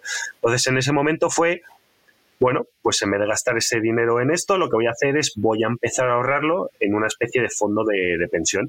Y ese fue mi trigger. El objetivo no fue ganar dinero como tal. Mi objetivo fue eh, tengo que ahorrar para no estar en una situación comprometida, ¿no? Eso que dicen de al menos ten 12 meses o 24 meses de ahorro. Sí, el, el free- el freedom number. De hecho, te dicen que tengas un mínimo de seis meses de, de lo que es. todos tus gastos de seis meses. O sea, todo. Justo, alquiler, justo, justo. comida, alquiler, todo. Seis para meses. mí que fue- tengas al menos un chunk de seis meses que te cubra tu vida. Para mí fue tan mundano como decir, vale, necesito al menos 12 meses para poder sobrevivir en caso de que algo falle, porque claro, yo no había pensado en que mi empresa pudiera fallar hasta que llegaron mis colegas En caso, no tenían en caso empresas. de que haya que reinvertir, que haya que reinvertir Claro. un mineral en 12 para intentar hacer el es. servicio lo mejor posible y tal y cual, pues en ese caso te hace falta tener ahí un, un chunk of Sí, porque si no, Eso es, eso es, eso es. Entonces, para mí fue tan mundano como eso. Mi objetivo fue, eh, pues, no pasar hambre. Y yo creo que mucha gente que nos pueda escuchar está en ese punto. El, Es el que- no ni siquiera crear un side business es, vale, necesitamos para comer, Pero para estoy, vivir, con- para estoy contigo, estoy porque los objetivos van evolucionando. Yo mi objetivo en el Eso es. 2009, cuando me quedé en la puñetera calle, era el mismo. Era el mismo, incluso más radical. Era como, no me vuelva a pasar esto. Y Alberto al menos ahorra 100 pavos todos los meses. Entonces decir, vale, pues mi- a partir de ahora mi cero es 100. Porque yo antes mi cero era cero. Entonces a partir de ahora mi cero es 100. Cuando consigues los 100 y los mantienes ahí más o menos a medio plazo, venga, pues a partir de ahora mi cero es 1000 y vas aprendiendo, bueno, a partir de mi cero es 10.000 y dices, ya tengo el colchón ese que tú dices de seis meses de, de gastos, de no sé cuánto, y, y- de repente te das cuenta, esto significa que si te proponen un plan y tienes 10.000 euros en la cuenta del banco y ese plan supone un gasto, dices, "No, mm, lo siento chavales, pero tengo que seguir currando, no tengo dinero. No, pero es que tienes 10.000 pavos, no, no tengo 10.000 pavos, tengo cero. no sé cómo he llegado aquí, pero tengo cero, así que voy a ponerme las pilas. Sa- ¿Sabes qué pasa? Que mm, al final eh, tú, tú te pones un ancla, ¿no? De, de esta es mi base, ¿no? Entonces tú vas en 2009 es diferente a tú vas en 2012, tú vas en 2015, pero lo que nos cuesta entender a veces, sobre todo si eres emprendedor, incluso al que no es emprendedor con situaciones de crisis como las que está ocurriendo ahora, es no va a subir, el ancla no va a subir siempre.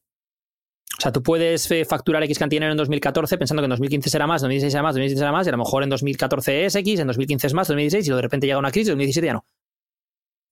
Y ahora de repente, claro, tú, tú dices, voy a ahorrar 3.000 pavos al mes. Hostia, ya de repente ahora ya no puedo ahorrar 3.000 pavos al mes. Ahora tengo que ahorrar 200, por ejemplo.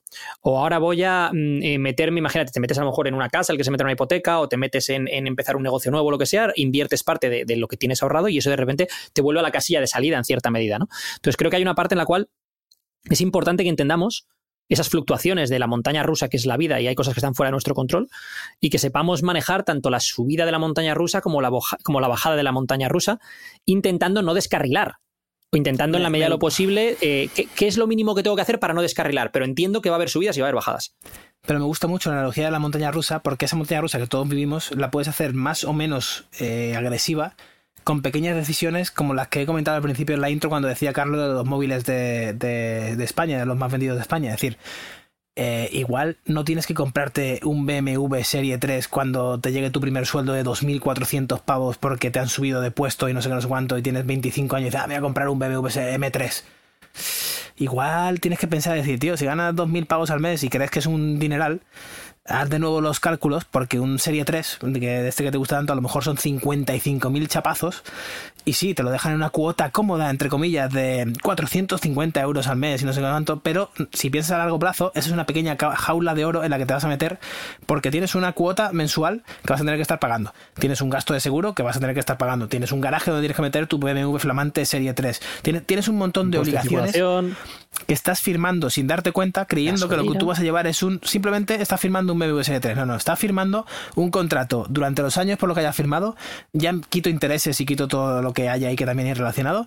Simplemente mentalmente, eso en el futuro, si no mantienes ese, ese salario o baja por lo que sea, por de nuevo la montaña rusa que es la vida, que tú sube y baja para todos, para absolutamente todos. No conozco a nadie que siempre esté en lo alto de la, de la montaña rusa y nunca haya sufrido una caída. Jamás. No, no conozco a nadie. No, no existe.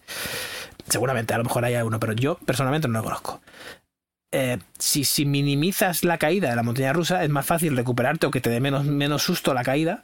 Pero sí, claro, yo sí que conozco un montón de gente que se compra el pisazo de X de la hipoteca porque, ah, que son a 35 años, total, me queda una hipoteca de 600 euros al mes. Y dices, tío, 600 euros al mes. a 30 no, o sea, tú ahora mismo me dices, Alberto, te puedes comprometer a pagar 600 euros al mes durante los próximos 35 años. Y fíjate que ahora tenemos el poder, lo que decía Carlos, de, de activar tres cosas y decir, venga, pues voy a, voy a intentar ganar más dinero, ¿no? Pues tenemos el poder de hacerlo porque emprendemos. Y aún así te diría que no. Digo, yo no me puedo comprometer. ¿Que estás loco o qué? Yo no sé qué voy a hacer dentro de, Pero ¿dónde voy a estar dentro de 35 años, tío. Eso, si, si el interés es fijo y tal, ¿no? Porque como sea el interés variable con lo que está con la que está cayendo ahora, de repente esos Sí, 600, por eso cuando te quieres dar cuenta, hay, ¿eh?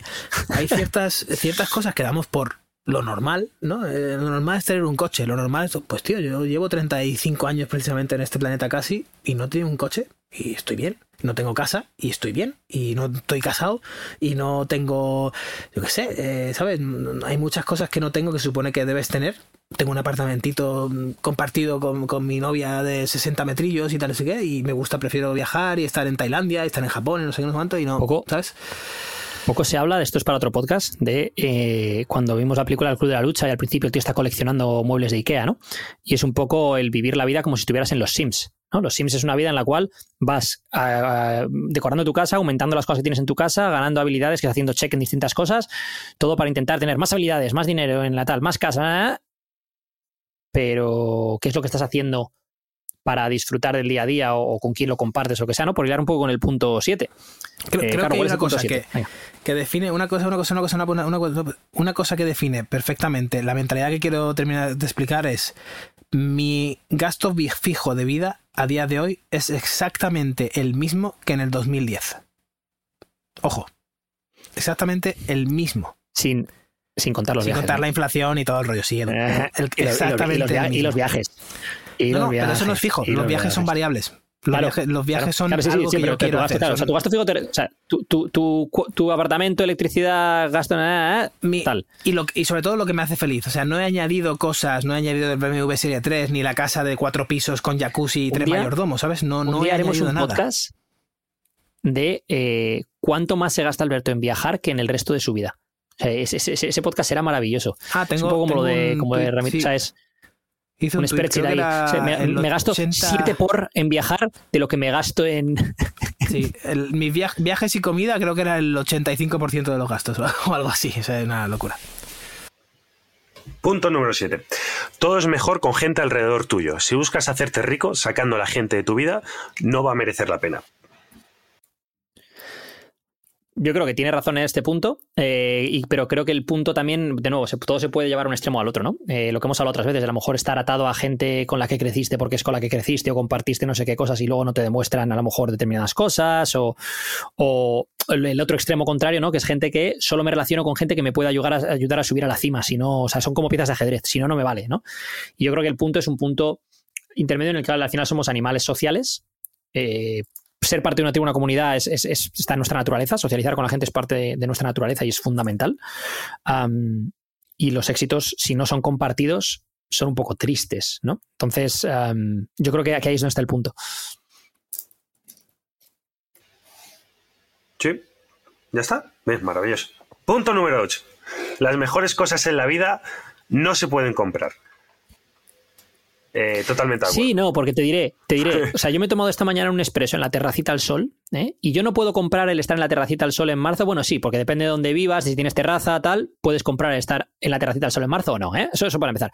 Y segundo, la Nespresso y el cafecito de la Nespresso. O sea, que- o sea, quiero decir, yo entiendo la parte de esto de los momentos, tal, pero todo en la vida tiene un precio, porque incluso el tiempo para poder disfrutar de ese café tiene un precio económico de no estar trabajando durante ese momento o el haberte creado un trabajo que te permita poder tomarte un café a las 9 de la mañana en la terraza, en lugar de tener que estar en el metro yendo al curro. Entonces, sí, las mejores cosas en la vida mm, no se pueden comprar, pero no podrías disfrutar de muchas de las mejores cosas en la vida si no tuvieses el dinero para poder disfrutarlas.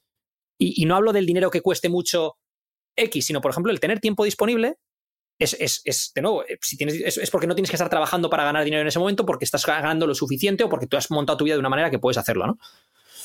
Eso y el cambiar tu perspectiva sobre el dinero, sobre el dinero, sobre el tiempo, sobre tus necesidades, sobre lo que supone ser un- una persona exitosa o, o saludable, como lo quieras llamar, ¿no? Porque hay muchísima gente que de nuevo vive con el estigma de que no soy un hombre o una mujer exitosa, exitoso, porque no estoy casado, porque no tengo hijos, porque no sé qué, por lo tanto, cuando no le apetece hacer ninguna de esas cosas, y a lo mejor simplemente que, de nuevo, el grupo está todo el día dando por culo con, bueno, entonces, ¿cuándo va a venir el niño? ¿Cuándo no sé qué? ¿Cuándo no sé cuándo? Que también no nos damos cuenta que lo hacen de forma inconsciente. O sea, es, es como una bola enorme de inercia, de inconsciencia total contra la cual sí que estoy tengo un poco de pasión ahí con para lo que luchar que mencionabas antes que lo de diario Ochoa no es no puede ser mi pasión y tal y cual sí que Pero sí eh, que entiendes por dónde iba.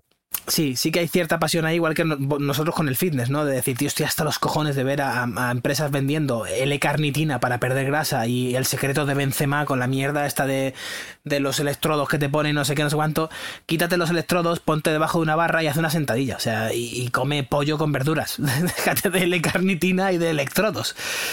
Entonces, ahí sí que hay Sobre pasión. todo, ¿cómo ¿no? esa Cuando gente se- puede se estar ganando ese puto ¿no? dinero? Claro, claro, se te enciende el fuego de decir, tío, te están engañando, ¿no? Entonces ahí, ahí está el fuego. Pero, eh, sobre todo, eso, cambiar la perspectiva, tío, porque si yo no tengo el dinero para ser millonario, pero hay muchas ocasiones en las que me siento como tal, simplemente por lo que tú dices. Por estoy a las 12 de la mañana un miércoles tomándome un café mirando al sol tranquilamente en una terraza, ¿sabes? Y dices, O dando un paseo este- por este la playa o, lo que sea que estés haciendo, claro. Eso es, este momento me hace sentir eh, como un millonario, ¿no? Entonces también la perspectiva ayuda Y hablemos, y hablemos de la salud. Hablemos de la salud. Tú puedes tener muchísimo dinero en el banco y eh, con 35 años estar en peor salud que un tío de 55 o de 60. O, quiero decir, o sea, es, por ejemplo, si para Carlo, por poner un ejemplo ahora, por intentar traer a Carlo a la conversación, que no quiere entrar, si para Sí, Carlo Carlo está un poco eh, callado. su- su- su- lo que le encanta hacer es jugar al tenis, necesita dos cosas, tiempo para ir a jugar y necesita estar físicamente en un estado físico para poder ir a jugar. Si, por ejemplo, ganar mucho dinero implica que no tiene el estado físico para ir a jugar porque está destrozado, ta, ta, ta, o que no tiene el tiempo porque lo está dedicando a ta, ta, ta, ta, ta, entonces ese dinero tampoco le está sirviendo si el tenis fuese su vida o, lo que fuera, ¿no?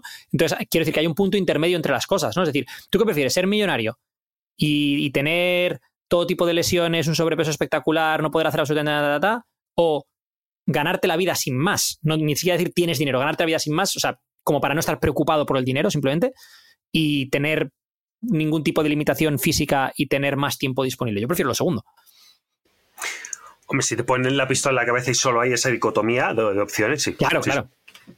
Y luego, pero luego tienes una escala de grises en la cual en la sociedad estamos promoviendo mucho los colores que se acercan a lo primero, al tener mucho dinero o el éxito basado en el estatus.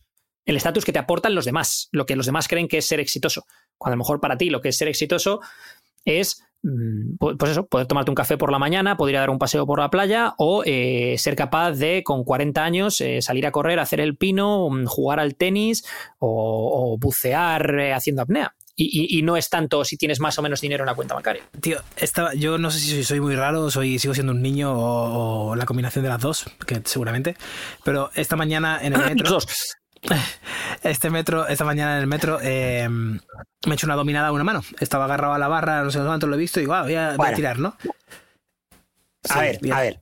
¿Qué? A ver. ¿A una mano, so- ¿A una mano solo o agarrándote? No, a una mano agarrando, ahí, a una mano agarrando el antebrazo. Ah, vale, vale, vale. Vale. Ah, vale, Estaba vale, pensando vale, exactamente lo mismo, ¿eh? Es que es en plan, sí, es en plan, es en plan, idiota. esto es en plan, esto es una, mira, yo cuando estaba, uh, esto Luis Fran lo conocerá. Hay uno que eh, hace años en el colegio que cada vez que hacía una trola, no en aquella época, una mentira, en, mi época, para los chavales de ahora, se llamaba Se trola o se llamaba una bola, ¿no? Me has contado una bola. Pues cada vez que el tío decía tal, era, decíamos, ¡Bol! Pues esto ha sido, me ha venido a la cabeza otra vez 20 años después. O sea, ha dicho Alberto lo de, me hice una dominada de una mano y en mi cabeza, ¡Bol! Gol. Pues ahí he tenido que, Bueno, pues que aclararlo. como sea, ¿cómo se define, cómo se define eso? Edu? Eh, ¿Cómo es una, una dominada, una mano semi-asistida, una medio dominada, una mano, una dominada antebrazal? ¿Cómo, cómo se dice eso? Eh, tengo que ir a abrirle la puerta a, a mi mujer y a mi padre. No, no hay, no hay término. Eh, co- co- Continúe, eh, Alberto, por favor. O sea, básicamente, Bueno. eh, Ah, Edu vale, se ha estoy- dejado las llaves estoy- puestas ah, y sí. cuando hay una llave metida no puedes meter la otra y ha, y ha habido ahí un... Esto ha sido. Ah, interesante. Esto ha sido, Esto como ha sido de muy- Charles, Le- Charles Leclerc. Eh, justo, Esto ha sido justo como Charles Leclerc. de la novia de el día Leclerc, que estaba jugando. Sí, Y la novia le tuvo que pagar el, el- el no sé qué del streaming para decirle, oye, tío, que estoy, estoy fuera, ábreme la puerta, ¿sabes? Le pagó el stream para decirle, "Oye, hola, hola Charles, soy tu novia, no me puedo, no puedo entrar a casa. Eh, Edu, entonces la dominada esa, ¿cómo se llama? ¿Dominada a medio mano? ¿A, dos manos? ¿A cómo sería? Eh, no, lo que haces tú en realidad es como lo hacen los, escaladores, hacen las progresiones así. Las progresiones de los escaladores las hacen, para el que esté escuchando en casa y no lo esté viendo, es se hacen una dominada a una mano en la cual se, agarran por la muñeca. La siguiente progresión es agarrarte por el antebrazo. la siguiente es agarrarte justo encima del codo, la siguiente es agarrarte en el bíceps justo bajo el codo, la siguiente con la mano en el hombro y luego ya es hacerlo sin eso. Entonces, lo que tú estás haciendo, digamos que es como una especie de progresión para llegar a hacerla con una mano, porque además lo de hacerlo dominada con una mano tiene dos complicaciones fundamentales. Una está claro que es la fuerza, pero la otra es la estabilidad eh, escapular y, y de, y de la cintura escapular de toda la zona del hombro y la escápula. Tú te cuelgas solo con una mano y la mayoría de la gente no es capaz ni de mantenerse colgado con una mano sin moverse. Se, le gira el cuerpo, no es capaz de estabilizarlo. Y cuando intentas hacer una dominada, es aún más por la fuerza que estás generando al subir. Entonces, em, hacer una dominada a una mano es, es, es un feat of strength tremendo. Sobre todo, sobre todo, con una persona de tu peso. ¿Qué quiero decir con esto? Tú pesas 80 y pocos kilos, no 65. ¿Sabes decir? O sea, normalmente es- esto, es, esto es más normal que, que- O sea, es. ¿Verás alguno de 80 kilos haciendo dominadas a una mano? Alguno hay. Lo hay, claro que sí. Y más de uno. Pero lo normal es que la gente que ves haciendo dominadas a una mano son gente con unas palancas relativamente cortas y con poco peso y sobre todo poca pierna. Entonces estamos hablando de gente que a lo mejor pesa 65 kilos, tiene un brazo relativamente corto, con lo cual el rango de movimiento no es tan, no es tan largo y además de eso, eh, pues no le pesan mucho las piernas. De nuevo, hay gente que es, o sea, tienes a Roy, Roy Goldsmith, por ejemplo, de los de Ido Portal, que es un tío alto, con palancas largas, tal, no sé qué, y es uno de los mejores movers, eh, por decirlo, no sé cómo se diría eso en castellano, movedores o del mundo, y el tío hace de todo, dominadas a una mano, entre otras cosas. Pero que, es, fuera de lo común ver a un tío alto y con un peso relativamente alto eh, el hacer dominadas con una mano, y sobre todo en tu caso, yo que te conozco y sé que no entrenas eso, por mucha fuerza que tengas en dominadas, que la tienes, porque tú con dominadas lastradas a dos manos tienes mucha fuerza, las dominadas a una mano son otro mundo ya simplemente por la estabilidad. Sí, no, pues yo siempre he hecho la dominada que yo llamaba una mano, como tú dices, al antebrazo. O sea, ni siquiera me he imaginado que la progresión sería, pero sí, ahora que lo dices tiene todo el sentido del mundo, claro. Bueno, pues el caso, que me, me engancho ahí a la barrita, la veo y lo típico que de, de ese, de ves la barra que está ahí, está, está firme, está fuerte y dices, "Ah, me apetece, ¿no? Y eh, no sé si es un poco parte de la identidad o lo que sea, seguramente irá por ahí, pero siempre que veo una barra firme y tal, pues Alberto va y tira de dominada. Me, me encanta. Eh, Carlos, la- lo- No, no hacemos yo- yo- broma, ¿no? mira, mira, O sea, mira, Alberto mírame, cada vez mírame, está- Alberto, mírame. lo he pensado, ¿no? Una barra dura, firme, fuerte, la quiero Una coger. Mira, mira, mira, mira. Quiero coger las barras duras y firmes. Eh, he cogido la esta, con la mochila puesta y todo. Frío, sin hacer nada, tiro, pum, subo y bajo, ¿no? Y la coñita de los amigos, jaja, no sé qué, todos los japoneses mirándote. Por cierto, esto no es muy culturalmente aceptable en Japón, pero lo siento mucho. Eh, subimos No en no. si algún japonés me escucha, pero bueno, eh, me apetecía hacerlo. Eh, y me he sentido tremendamente feliz. Es lo que decíamos, ¿no? De las mejores cosas de la vida no se puede comprar. Pues esto es un poco el dividendo que cobro de todos los puñeteros años haciendo dominadas normal. Primero, eh, el remo. bueno, primero el remo, el, pull- el pull down. Luego el remo invertido. Luego el remo invertido totalmente horizontal. Luego el remo invertido con los pies elevados en no sé qué. Luego ya empecé a hacer una medio dominada con los pies en una caja. Luego con la cinta. Así bueno, pf, años y años y años hasta que al final llega y dice, bueno, luego dominadas con 40 kilos de lastre, etcétera, y ya llegas a cobrar un poco de dividendos. Y parece una, una tontería y mucha gente está escuchando esto y dirá, pues, gilipollas, son solo dominadas. No, yo pesaba 140 kilos en algún momento de mi vida, me dolía absolutamente todo. Y hoy estar en Kioto, en año 2023, con 34 tacos y hacerme una dominada a antebrazo, como llamaría Edu, o una mano, a una semimano, para mí es una pasada. Entonces, eso no se puede comprar. Importancia de lo que has dicho. Es que que tú seas capaz de hacer ahora eso es como una persona que ha sido pobre y luego llega a ser rica. El que ha nacido siempre rico no va a valorar el dinero de la misma manera. El que siempre ha estado en forma no lo va a valorar de la misma manera. Yo, por ejemplo, yo he estado en buena forma toda mi vida, he sido muy bueno a nivel de competición de deportes, ta, ta, ta, ta. Llegan hace 5 o 6 años, 6 años, llegan las dos hernias en la espalda. Y Paso es una persona que jamás ha tenido limitaciones a nivel físico y siempre me ha, he aprendido todo rápido, me he adaptado rápido, ta, ta, ta, o sea, con talento deportivo, físico, lo que sea. Ah, de repente soy un octogenario. Sea, los, primeros días no poder moverme de la cama, no poder levantarme, no poder girarme en la cama por la noche. Y luego el, pasarlo mal para muchas cosas. Entonces, eso a mí me hizo entender cómo te podías haber sentido tú, por ejemplo, cuando te sobraban 60 kilos. Porque yo nunca, nunca lo había acabado de, de entender, lo entendía intelectualmente, pero no lo integraba, no era capaz de, absorberlo e interiorizarlo, hasta que viví por, por otras circunstancias lo que es estar limitado y no poder hacer determinada serie de cosas. Entonces, qué importante es, si estás escuchando esto en casa y estás limitado físicamente para hacer cosas, qué importante es, mira, si lo quieres hacer en programa12.com como si lo quieres hacer donde te dé la gana, qué importante es que te pongas en forma y, no sabes, otro día un tweet sobre esto, es, la normalidad no es que, te, pierdas el aliento subiendo un- unas escaleras. La normalidad no es que te dure la espalda levantarte de la cama. La normalidad no es que te sobre peso. La normalidad no es que cuando te vayas a comprar ropa estés preocupado por cómo me va a quedar esta ropa a nivel de si se me va a ver gordo o no se me va a ver gordo. Esto. Eso no es lo normal. No deberías sentirte así. Entonces, si es así, ¿cómo te sientes? Ponle solución. Y la normalidad, ojo, y la normalidad no es ganar peso cuando gana cuando tienes 40, 45, 50 años, o sea, el meta, lo, que- lo que decíamos de, ah, es que ya es normal, tengo 55 tacos, es normal que esté un poco gordo y tal. No, lo que dice Edu, pon- ponte forma, tío, de verdad. Se puede. Oye, el punto 9 y el 10 son como repetitivos es cosa mía. A ver, yo, yo lo he dicho, los últimos puntos, sí, pero venga, número 9. El dinero no compra las mejores cosas, pero es cierto que compra cosas increíbles. Y el número 10, estar arruinado es una mierda, pero estar arruinado y solo es peor aún. A ver, ¿el Satisfyer se considera cosa increíble o no se considera cosa increíble? Yo no lo he probado, El- el punto- no sabría decirte. ¡Mentira! ¡Bol! Eh, Sería complicado que lo probase, por otro lado. ¿eh? ¡Bol! ¡Bol! Sí, bueno, según un estudio de la Universidad de Misco, esto, esto caló el otro día, alguien me lo dijo en Twitter, me dijo, eso te lo has sacado de Misco, ¿eh? Y yo, ¿cómo te lo sabes? Eh, hermane, Que- hermane. Hermane, ¿cómo te sabes lo del Misco? Que, mm, a ver, yo, primer punto, yo no compro las mejores cosas, pero este compra cosas increíbles. De nuevo, mm, el dinero puede comprar tremendas experiencias. Cierto, o sea, es, es así.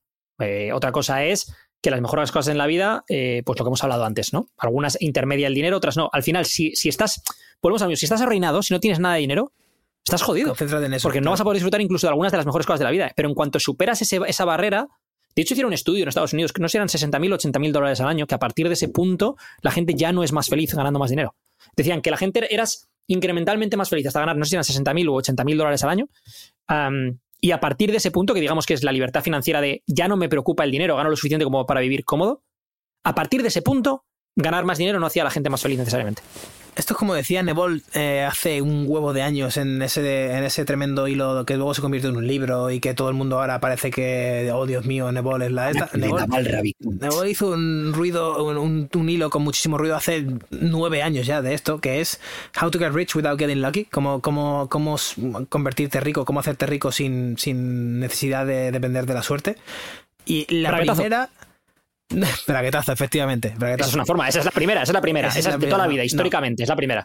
La primera, no porque el braguetazo también tiene algo de suerte, ¿sabes? Tienes que pues, tener atractivo, estar en el sitio correcto, en el momento correcto, es complicado. Pero la primera, Bueno, mira el Tinder Swindler, ¿eh? La suerte se busca, ¿eh?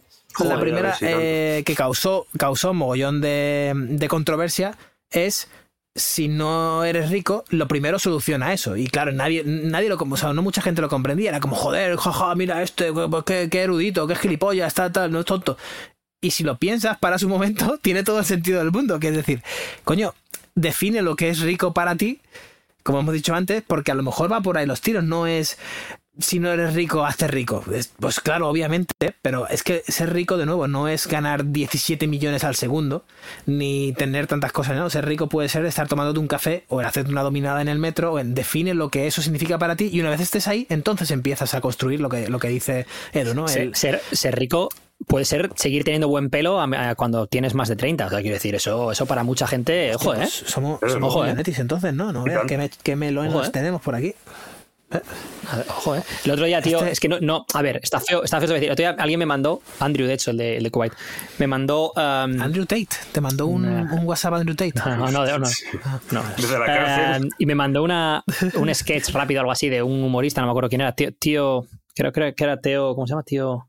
Bueno, tío, ¿cómo se llama ese? Que hablaba de. Está feo, esto está feo, no me. Hermanes en casa, no os enfadéis conmigo, ¿vale? Decía, a ver, la, la calvicie es un, es un problema serio. el- el- hay muchísima gente que, que pierde el pelo con, con el paso de los años. eh, muchos hombres experimentan esto. Y bueno, tenemos un caso, un caso claro con el marido de Will Smith. Y. tú, tú feo, tú feo, gracioso, gracioso, feo, gracioso, feo. Bueno, lo dejo ahí. Bueno, alguien se llevó ya una hostia por esto, os quiero recordar, ¿eh? Sí, sí, sí, uno se llevó un tortazo. por- por- pero precisamente, precisamente por ese tortazo, yo creo que ahora hay más humoristas sacando ese tema como diciéndole, oye, tío, el humor no te lo puedes cargar a tortazos. ¿Sabes decir? O sea, el, el- Ah, vale. humor vale, es libre. entiendo, ya entiendo. Pero yo la coña ahí, entiendo. cuando dice lo del marido de Will Smith, yo creo que la coña, o sea, que ahí lo que está intentando hacer es más denigrar a Will Smith, diciéndole que los pantalones en casa los lleva su mujer, que atacar a la mujer personalmente. Lo que pasa es que hay un ataque implícito, por eso está feo. pero yo creo que la coña es más hacia Will Smith, ¿sabes? O sea, es que Es ya no me acuerdo ¿Sabes cómo, cómo llamaban los Lakers? Los Lakers, ¿sabes cómo llamaban a los Sacramento Kings, no? Hostia. No, ¿en qué época? Queens. En aquella. Jugamos, contra las Queens, las, rei- las reinas. Eso lo podían hacer a principios de los 2000. Oye, hoy, hoy dices eso y te metes en un jaleo que no veas. Sí. Porque es como en plan, ¿qué intentas decir? Que son peores porque se ta, ta, ta? Pero bueno, era la coñita, ¿no? De, de aquella época más, principios de los 2000, que era decirles a los otros, ¿ah, soy los reyes? No, las reinas. Pues bueno. Alright, chicos. Gente de mi Eh. época, los que habéis nacido en los 80 o antes, ¿me entendéis? Vale. El punto 10, que era estar arruinado es una mierda, pero estar arruinado y solo es aún peor. Vale, no jodas. Es aún peor. O sea, eso, eso lo, voy a, lo voy a cerrar con un, con un vale, no jodas. O sea, Yo he puesto, no o sea, yo ya sabéis que hace cuatro puntos he dicho, ya los siguientes son un poco Mr. Wonderful, que es eh, estar reunido es una mierda, pero estar reunido y solo es peor. Vale, maravilloso. Eh, lo que has dicho tú, alguien lo ha dicho, alguien que es, este es un tuit de retweets, para conseguir retweets. Más Eru- que otra eh, cosa, sí, ¿no? sí, es, es- vaya erudito. Eh, me, lo, Vaya, me lo has descubierto justo, ahí. Lo mismo, no, lo mismo. bueno. eso es, eso es, eso es, eso es. Dicho esto, ¿Sabes esto fue, arroba? Esto pobre fue- millennial, gracias por crearnos este contenido y Sí, gracias sí, por darnos un, Tremendo. un guion para Muchas el gracias por podcast. el Millennial y además entendemos que esto es la típica lista de pongo 10 que queda mejor que pongo 7 o lo que sea y dice Claro. pongo 10, venga, redondeo 10, pues ¿Cuáles pues, son los últimos quedan tres? tres. Ay, Dios mío. Claro. Entonces, Claro, tú imagínate, hemos- está el pobre todos- chaval ahí. Todos hemos está creado así, todos hemos creado así. Claro, y está el pobre chaval ahí hablando con ChatGPT, diciéndole, oye, dame 10, 10 cosas para hablar de finanzas. Y le da, dame, le da 7. Bueno, venga, pues te hago una mezcla. Mézclame dos o tres de estas para sacarte tres más. Venga, fantástico, ahí lo tienes. 10. ¿Eh? Venga. Una, una idea de contenido para los que estáis en casa, ChatGPT. Ahí le preguntáis lo que queráis. ¿eh? Y, Dime y cosas ahí de está para vosotros. Bueno, chicos, una hora y 27, más o menos aproximadamente. Hostia, se nos ha ido, Hoy se nos ha ido un poco esto, sí, sí. Alberto no ha tenido problemas de conexión, maravilloso. Edu ha tenido que abrir puertas, también maravilloso. Nico nos está poniendo la Puertas canción, así De que todo tipo. He, he abierto hasta la, hasta la puerta del estrés que tenemos en, en 12 esa por puerta- esa compuerta- La, la vida del emprendedor. Ha sonado la Sí, Virse. sí, sí. Hemos abierto Sí. puertas Es que metafóricas. yo el otro día, Es- cuando hablábamos de lo de la, de, la, de la habitación en llamas, o cuando Alejandro Risco comentaba, ¿no? Lo de, lo de cómo el entrenamiento, la disciplina, igual le ayuda a lidiar con, con situaciones, por ejemplo, de, de problemas con la tecnología o con los desarrolladores o tal. Y yo pensaba, que- pero que, sí, que no te puedo entender mejor. Si es que no puedo decirlo en este momento, pero no te puedo entender. Y al final, pues ha salido, y ha salido, ha salido. Por cierto, por cierto, por cierto, hablando de puertas metafóricas y eso, Edu, eh, creo que tenemos a toda la gente que nos apoyó eh, con el libro de las metáforas. Le vamos a mandar un email porque tenemos una pequeña clase preparada, un pequeño. Yep. ¿cómo, cómo lo llamamos? Eh, ¿Clase, get together, café virtual o cómo, cómo le damos el toque? Masterclass. No, no, eso queda feo. Masterclass, no, masterclass. sí, Get Together, me mola, ¿eh? Me mola el Get Together. un get together, Get un get together. Venga, un get, together. Vamos a hacer un get together, eh, para hacer una pequeña asociación de cómo va el tema y porque creo que este año ya toca, ¿no? Ya sí que sale, ¿no? Este año sí. Sí, sí, sí. Este año sí, nos organizamos, nos organizamos. ¿Ves? Es otra, es, es otra de las historias. Cuando la gente no entiende, en plan, oye, ¿por qué te estás retrasando con lo de las metáforas, tal, no sé cuánto? Es en plan, porque estoy apagando incendios. Sí, Por- sí, por- porque sí. porque estoy, lucha- estoy luchando por sobrevivir, por sacar la cabeza fuera del agua. El equipo de bomberos de 12 ah, está trabajando duro últimamente. literal. Literal, literal. Chicos, Chicos, Alberto Álvarez, muchas gracias por estar con nosotros. gracias por hablar de dinero. Dinero, dinero, dinero. Thank you. Espero que ayude. Edu Barrecheguren, Edu, See you later, dogs. nos vemos. Hasta la próxima. Chao.